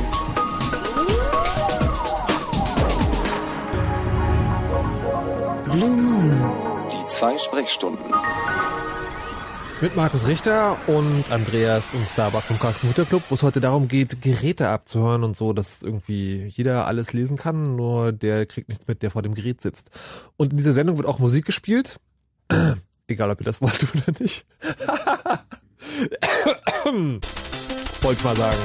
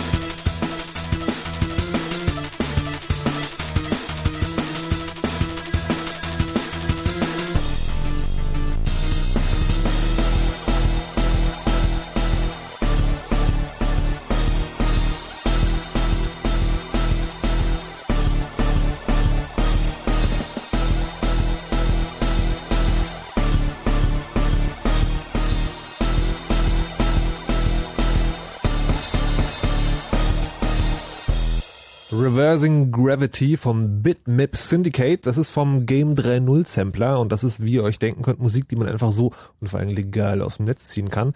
Weil so mit Netz geht's ja hier auch und Strom und überhaupt im Chaos-Radio. Es geht um Tempest. Mag einer von euch vielleicht zur Abwechslung mal kurz erklären, was Tempest ist? Ich habe heute schon den Mund fusselig geredet. Äh, nee? Das Okay. ist, wenn der Computer aus Versehen funkt und deswegen der Nachbar weiß, welchen Porn man klickt. Genau. Und du wolltest jetzt, äh, es gibt zur Sendung auch einen Chat unter irc.freenode.net slash chaosradio, also so ähnlich. Ähm, und du wolltest doch mit jemandem schimpfen, der da im Chat unterwegs ist. Ja, da wurden Bedenken angemeldet wegen des äh, Rechtecksignals und des kontinuierlichen Spektrums und ähm, äh, vielleicht formuliere ich es einfach nochmal präziser, ja. Also so ein Rechtecksignal, das ist ja, also wenn man sich das anguckt, diese Flanke da, äh, wenn die durch den Leiter fließt, das elektromagnetische Feld, das da erzeugt wird, ist ja die Ableitung davon. Und irgendwie so, die Mathematiker leiten Rechtecke nicht ab, die Physiker und Elektrotechniker tun das sehr wohl, da kommt ein Dirac-Impuls raus. Also ist das Spektrum dessen, was bei diesem Rechtecksignal erzeugt wird, die Fourier-Transformation dieses Dirac-Impulses und das ist einfach über alle Frequenzen gleichmäßig verteilt. Wie viele Semester Signalverarbeitung muss man studiert haben, um das zu verstehen? Ähm, das müsste man eigentlich spätestens nach dem zweiten begriffen haben. Das ist schon relativ Okay, fundamental. ich habe zwei äh, Semester Signalverarbeitung durchlitten, möchte ich an dieser Stelle sagen. und werde deshalb ähm, nicht weiter darauf eingehen, sondern lieber den Norman dran nehmen. Hi. Hi. Hey. Guten Abend. Ich habe kein Wort verstanden von dem, was er gerade erzählt hat. Ich habe nicht studiert von irgendwelchen Signalen. Ich habe nur einen Funkscanner benutzt. Und was ist dann passiert? Dann habe ich die Nachbarn gehört. Ihr- Aber wie gesagt, das ist schon zehn Jahre her oder sowas. Da haben wir das Ding ausprobiert. Ein Kaiser, von Kaiser war das Teil. Und da, ach, ich, tausend, tausend Kanäle und Schnick, Schnuck, Schnack da ähm, dran rumgestellt. Der hat sich die ja dann alleine gesucht. Und dann hast du irgendwann mal die Nachbarin gehört, ja, hm, komme morgen um elf oder ach, was weiß ich, belanglose Scheiße halt. Nicht spannend, leider. Ist das denn Tempest? Nee, es ist eigentlich kein Tempest, weil das ist ja sozusagen absichtliche Abstrahlung. Das sind ja Funkgeräte, die absichtlich den Inhalt des Gesprächs funken, so Babyfunken oder Schnurlostelefone oder so. Ist, ähm, ja, also auch Abstrahlung, aber sozusagen beabsichtigte Abstrahlung. Wir hören übrigens auch gerade deine Nachbarn oder das Meer im Hintergrund oder was auch immer. Ich bin auf der Autobahn. Ich suche, äh, hier kommt keine Haltebucht. Ich habe gesagt, ich halte an, wenn eine kommt, aber hier ist leider keine. Wenn du jetzt einen Unfall hättest. Da wollen wir lieber nicht live dabei sein. Hast du noch mehr äh, mit deinem Funkscanner zu erzählen oder? Äh, naja, ne, ist ja eigentlich, ist ja eigentlich nicht das, was ihr da besprecht. Daher, äh, ich weiß nicht, so richtig passt es nicht. Alles klar, dann würde ich an dieser Stelle sagen, eine gute Fahrt, Norman, weil wenn es nicht so richtig passt, dann äh, glaube ich, passt es auch Und vor nicht allem so richtig. telefonieren im Auto ist ja eh verboten. Und beim Fahren auch noch und überhaupt. Ja, sowieso. Ähm, Tempest? Tempest, äh, wir haben noch und die Telefone. Frage, Warte mal, ich wür- würde noch mal ähm, darauf zurückkommen wollen, weil ich glaube, es gibt immer noch Leute, die das nicht genau wissen mit den Funktelefonen. Vielleicht könnte man an dieser Stelle noch mal ganz kurz erläutern, warum das kein Tempest ist, sondern quasi ganz normal, dass man Funktelefone heutzutage auch abhören kann. Ähm, na, also es ist kein Tempest, weil ähm, der Sinn dieser Telefone halt ist, ähm, ihre Strahlung in die Gegend zu schicken und Tempest eigentlich genau besagt, dass man halt Signale auffängt, die halt nicht dazu gedacht sind, in die Umwelt abgestrahlt zu werden. Jetzt ist es aber schon so, dass ich denke, wenn ich telefoniere, auch wenn es mit einem kabellosen Telefon ist, dass ich nicht möchte, dass irgendjemand anders das hört. Ähm, ja, ja, also das ist also natürlich, ähm, es ist im weitesten, also es ist halt kein Tempest, aber es ist halt schon die gleiche Kategorie. Also es werden halt auch Funkwellen übertragen und man will halt nicht, dass es abgehört wird, aber rein technisch ist es halt kein Tempest. Ist äh, kabelloses Telefon abhören schwieriger oder einfacher als Tempest? Ähm, einfacher, weil die ähm, Energie natürlich viel höher ist, also weil sie ja irgendwie ja wirklich mit viel Energie rausblasen. Ähm, und halt gerade bei DEC zum Beispiel ja in den letzten paar Monaten oder so zum Kongress letzten Jahres ähm, auch gezeigt wurde, dass die Verschlüsselung da nicht wirklich ähm, gut ist. Das heißt irgendwie, man kann sich da irgendwie eine PCMCA-Karte auf Ebay klicken und eine Software installieren und kann halt irgendwie ähm, DEC-Telefone mithören. Und das für weniger als 1000 Euro. Und das für, na, die Karten, also sie haben irgendwie mal angefangen bei irgendwie 5 Euro und dann kam die Software raus und irgendwie inzwischen, also die, der höchste Preis war irgendwie so in dem Bereich von 200 Euro dann. Also das war auch schon fast bei, bei Ja, den aber 1000. immerhin. Ähm, aber auf jeden Fall geht das theoretisch viel weniger Geld, ja. Du hattest jetzt noch eine Frage aus dem Chat, oder? Genau, die Frage aus dem Chat war ähm, Tempest bei Geldautomaten. Ah. Oh ja, das ist ein guter. Das möchte ich auch machen. Ähm, das ist tatsächlich vorgekommen. Und zwar ähm, haben die äh, ja relativ ähm, simpel gestrickte Tastaturen. Und das Problem ist ja immer an die Pin ranzukommen. Ne? So den Rest des Magnetstreifens kann man einigermaßen raten. Ähm, aber die PIN-Nummer nicht. Und äh, die Tastaturen an Geldautomaten machen natürlich auch Tempest-Abstrahlung. Und äh, es wurde tatsächlich in der Praxis eingesetzt, um die an die Pins ranzukommen. In Deutschland geht das nicht, wenn man sich mal diese ähm, äh, Eingabepads anguckt. Die sind schon relativ durchdesignt. Die sind also aus dickem Stahl, das natürlich auch abschirmt, das auch nicht so einfach aufzumachen ist. Da ist auch mittlerweile ein Verschlüsselungskey drin. In anderen Ländern ist es halt nicht so. Da sind die einfacher gestrickt. Also ich würde sagen, also diese ähm, direkte elektromagnetische äh, Abstrahlung geht da vielleicht nicht, aber halt dieses, was wir vorhin hatten, mit per Mikrofon die Tasten abhören, könnte man da durchaus auch nochmal probieren. Das ist wohl wahr. Also ich muss mir in Deutschland aber auf jeden Fall keine Sorgen machen. Keine Sorgen musst du dir nie nirgendwo machen. Okay, ähm, ich muss in Deutschland nicht übermäßig paranoid sein, was Geldautomaten angeht und Tempest. Äh, ja. Nee, du solltest paranoider sein, dass äh, Vorschaltgeräte davor gebaut werden. Also dass jemand sowas an den Magnetstreifen dran packt, wo man seine Karte reinschiebt, wo dann die Kamera dran ist. Uh, da, da gibt's da gibt's eine coole Story. Irgendwie sie haben in, ich weiß nicht genau, wo das war, ähm, Geldautomaten mit ähm, Pfefferspray ausgerüstet und die Pfefferspray ging halt los, wenn sie halt ungewöhnliches Verhalten detektiert haben. Es hat natürlich die Techniker getroffen, die halt irgendwie an dem Automaten gerade rumgeschraubt haben. Also das muss man sich vorstellen. Sie haben halt wirklich mit der Kamera detektieren sie, ob da jemand irgendwie jetzt ähm, augenscheinlich versucht, was an den Automaten anzubringen und mhm. dann geht der Pfefferspray irgendwie los. Und automatisch. Automatisch. Das und hat halt irgendwie wirklich da drei Techniker verletzt. Au. Aber apropos Geschichten, es wurden vorhin mehr lustige Geschichten gewünscht. Ich habe noch eine irgendwie, also wirklich finsterste Spooky 007 Geschichte. Vielleicht kriegen wir nochmal den Sound dazu. Ähm, die auch mit Tempest zu tun hat. Und ähm, ich fange einfach mal zu, zu erzählen. Es gab damals eine Software in den 80ern, die hieß Promise. Die wurde geschrieben von einer amerikanischen Firma äh, namens Inslaw. Die wurde dann in die Pleite getrieben. Die Software wurde aufgekauft von, ähm, möglicherweise war es die CIA, alles nicht ganz aufgeklärt. Ähm, ein gewisser Herr Maxwell ist durch die Gegend gereist und hat diese Software verkauft. Also die diente dazu, Rasterfahndungen zu machen. So kann man das, glaube ich, am einfachsten erklären. Also Datenbanken aus verschiedenen Quellen zusammenzuführen, was heute auch getan werden soll mit der Vorratsdatenspeicherung. Damals war das halt noch neu und so weiter und so fort. Und der Herr Maxwell ist also rumgelaufen, hat diese Software verkauft an alle möglichen Leute, an unter anderem den KGB und diverse andere Dienste. Und ähm, Irgendwann wurde Herr Maxwell vom Boot geschubst, das ist aber nicht der Bestandteil der Geschichte, der spannend ist, sondern der spannende Teil ist, dass äh, diese Software eine Hintertür hatte, wo Daten rausgekommen sind, ähm, bekanntermaßen. Und ähm, es gibt jetzt äh, einige Spekulationen darüber, hier schreibt gerade jemand, ähm, er glaubt, dass es der Mossad war. Ja, das glauben alle anderen auch. Also zumindest war es der Mossad, der vom Boot geschubst hat. Aber naja, weil... Andere Geschichte. andere Geschichte. Reden wir nicht drüber, sondern Tempest. Ähm, jetzt war es ja früher so, dass die Rechner nicht unbedingt alle an äh, am Internet hingen. Das heißt, äh, wenn man da eine Software draufgekriegt hat mit Hintertür drin, also sagen wir mal, man hat an den KGB Promise verkauft und möchte an die Daten, muss man die da irgendwie rauskriegen. Und ähm, es ist bekannt, dass die Daten per Funk rausgekommen sind und jetzt spekulieren noch alle rum. Es gibt Leute, die meinen, dass ähm, da gezielt Rechner verkauft wurden mit einer Wanze drin. Aber die viel plausiblere Erklärung ist, dass da Tempest eingesetzt wurde, dass also die Software gezielt bestimmte Zugriffe auf die Busse erzeugt hat, die dazu geführt haben, dass die Rechner abgestrahlt haben, dass über große Entfernungen abhörbar war. Also ähnlich wie wir das hatten mit dem Radio und der Musik zu dem Spiel in den 70ern, nur dass dann die äh, Daten rausgefallen sind. Geil. So einen will ich auch zu Hause. Und dann will ich ihm irgendjemand geben, meinem Chef zum Beispiel. Ähm, wir sind jetzt fast am Ende der Sendung. Ich würde gerne noch ein bisschen mit euch in die Zukunft gucken, weil es hat sich im Verlauf dieser Sendung jetzt so herausgestellt, okay, Tempest geht. Es ist theoretisch auch ein Problem, was Leute betrifft, die mit wichtigen Dingen zu tun haben, aber spielt im Alltäglichen jetzt nicht wirklich eine Rolle. Wie wird das in zehn Jahren aussehen?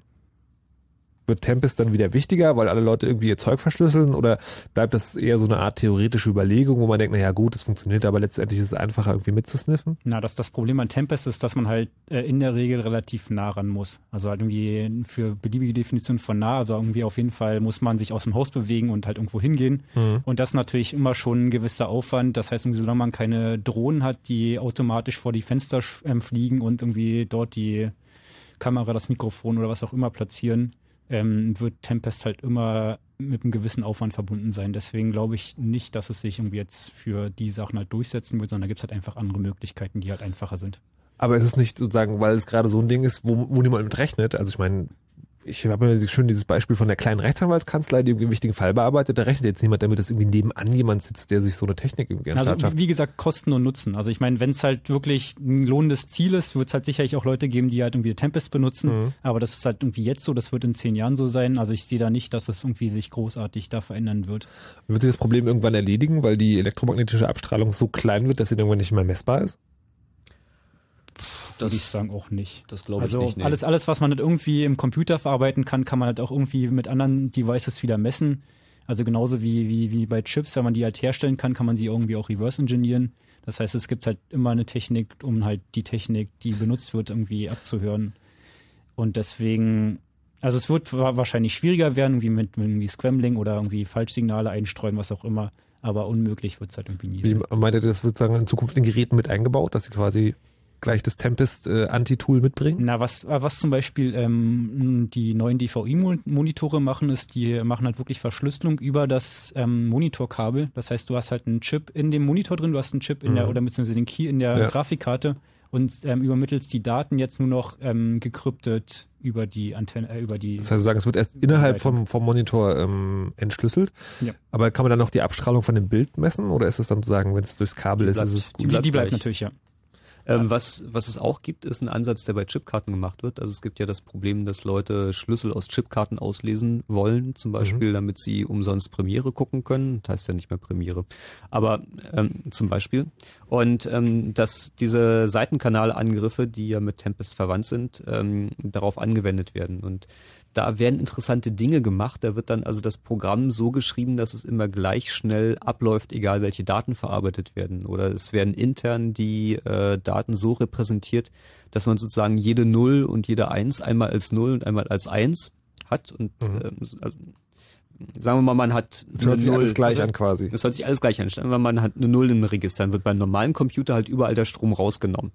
Und äh, bei dem Computer hat man dann für jedes Bit zwei Zellen, wo immer eine Eins ist und eine Null. Und Je nachdem, welche Eins und Null ist, wird entschieden, ob es insgesamt eine Eins oder eine Null ist, anstatt dass viel Strom reinfließt So. oder kein Strom ich, ich glaube, rausfließt. ich glaub, zu, zu dem Thema sollte man mal eine eigene Sendung machen. Also das ist auf jeden Fall Über Eins Null? interessant. Nein, über ähm, Chipkarten. Das Chipkarten, das ist ein oder guter Plan. Allgemein. Das ist ja Chipkarten-Hacking, weil das ist ein echt spannendes Thema. Da also das, da muss man halt vor allem irgendwie auch mal weiter ausholen, um das dann irgendwie alles ein bisschen näher Okay, zu das erklären. machen wir dann vielleicht in einer der zukünftigen Sendungen. Genau. Ähm, jetzt ging es irgendwie, äh, Tempest ist eine von den Seitenkanalattacken. Da hattet ihr heute schon erzählt, irgendwie es gibt auch, dass man die Tastatur einfach anhört, also mit dem Mikrofon oder wir hatten auch schon irgendwie einen Chip, den man Ich habe ich hab noch eins, was sie nicht hatten, und zwar optische Abstrahlung. Also das, das Beispiel ist irgendwie, also Licht ist ja natürlich auch eine elektromagnetische Welle. Ähm, und das, das Beispiel, was ich gefunden habe, ist, dass ähm, früher, so vor zehn Jahren ungefähr, ähm, Switches und Hubs ähm, halt diese Blink-LEDs hatten, die angezeigt haben, ob da jetzt Link drauf ist und irgendwie ob da Daten überflackern. Und was sie halt getan haben, ist halt auf den, also sie haben halt aus Versehen auf die LEDs halt die Daten raufmoduliert. Das heißt, sie haben halt einfach mit einer Kamera oder mit einem CCD-Sensor halt oben ähm, auf die, auf die ähm, LEDs sich raufgesetzt und konnten daraus die Daten rekonstruieren, die halt gerade über diesen Switchport gelaufen sind.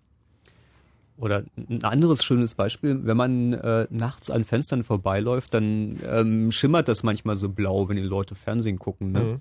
Ähm, das ist in der Tat so schnell, wenn man da ausreichend schnell hinguckt mit der passenden Elektronik, kann man auch wieder den Bildschirminhalt rekonstruieren. Okay. Noch eins? Äh, Gehirntempest. Gehirntempest? Also um jetzt mal wirklich in, in, die, in die Zukunft zu, äh, zu Okay. schweifen. Ja. Also ich meine, im Gehirn sind auch nur elektromagnetische oder sagen wir elektrische Impulse, die da irgendwie rumfliegen. Und die kann man natürlich irgendwie heutzutage auch schon relativ gut ähm, von außen, naja, relativ gut von außen sichtbar machen. Halt, irgendwie kriegt man diese Kappe auf. Ich und wollte gerade sagen, muss man schon relativ dicht ran, oder? muss man schon relativ dicht dran. Ähm, aber das ist halt auch alles nur eine Frage von irgendwie Signal und Rauschen dahinter. Das heißt, irgendwie mit guter Technik kriegt man das wahrscheinlich irgendwie in später auch von ein bisschen weiter weg. Ähm, und ich meine, wenn man halt nicht dicht drankommt, dann gibt's halt irgendwie auch ähm, die Möglichkeit, zum Beispiel später wird's ja irgendwie auch mal Implantate geben, die halt direkt mit dem Gehirn interagieren oder halt irgendwie die dein, dein Auge als Implantat haben. Und da kann man natürlich dann auch wieder ganz andere ähm, Fragen der, der Tempest-Sicherheit bzw. Der, der Abstrahlung dieser Geräte irgendwie auf. Ist es eigentlich heutzutage schon so? Es gibt ja irgendwie so schon Herzschrittmacher und irgendwie sowas, dass man da Dinge tun kann Also- oder lesen kann? Ähm, kann man, aber da halt irgendwie, also die haben halt auch so ein ähm, über Funk zum Beispiel ein Interface, um das, ähm, um den Herzschrittmacher halt zu steuern bzw. zu programmieren. Also da ist halt wieder die, die gewollte Schnittstelle, Okay. ähm, Die auch nicht besonders sicher ist. die auch leider nicht besonders sicher ist, ja. Was? Ja. Ne, wie, nee, zu viel Paranoia. ja. Also wenn du einen Herzschrittmacher trägst, hol dir eine abgeschirmte Jacke. Okay. Äh, Vielleicht auch ein Thema für eine andere Sendung. Apropos andere Sendung, wisst ihr schon, was ihr nächstes Mal macht? Nee, das wissen wir erst zwei Tage vorher. Oh, das ist ja eine Überraschung. Ähm, Okay. Wollen wir nicht Aber- Chipkarten machen? Du kannst dich jetzt freiwillig bereit erklären. Im August, ähm, ähm, lass Das mal ist lieber zwei Wochen nach der machen. H. Ja, also sollten wir auf Okay. jeden Fall demnächst mal machen. Wir können ja mal, also wir tun jetzt mal Chipkarten auf die Liste, wir tun Medizingeräte auf die Liste. Oh ja. Wenn ihr, liebe Hörer, äh, einen Vorschlag habt, worüber wir reden sollten, worüber wir immer schon mal zwei Stunden lang quasseln äh, sollten, dann schickt uns den, wir machen das gerne. Gibt's einen Jingle für die Mailadresse? Ähm, du, du, du, du, du, du, du. nee, ich weiß die auch gar nicht, muss ich ehrlich sagen. Na, chaosradio.ccc.de. Ah, ich hätte jetzt gedacht, info at chaosradio.de.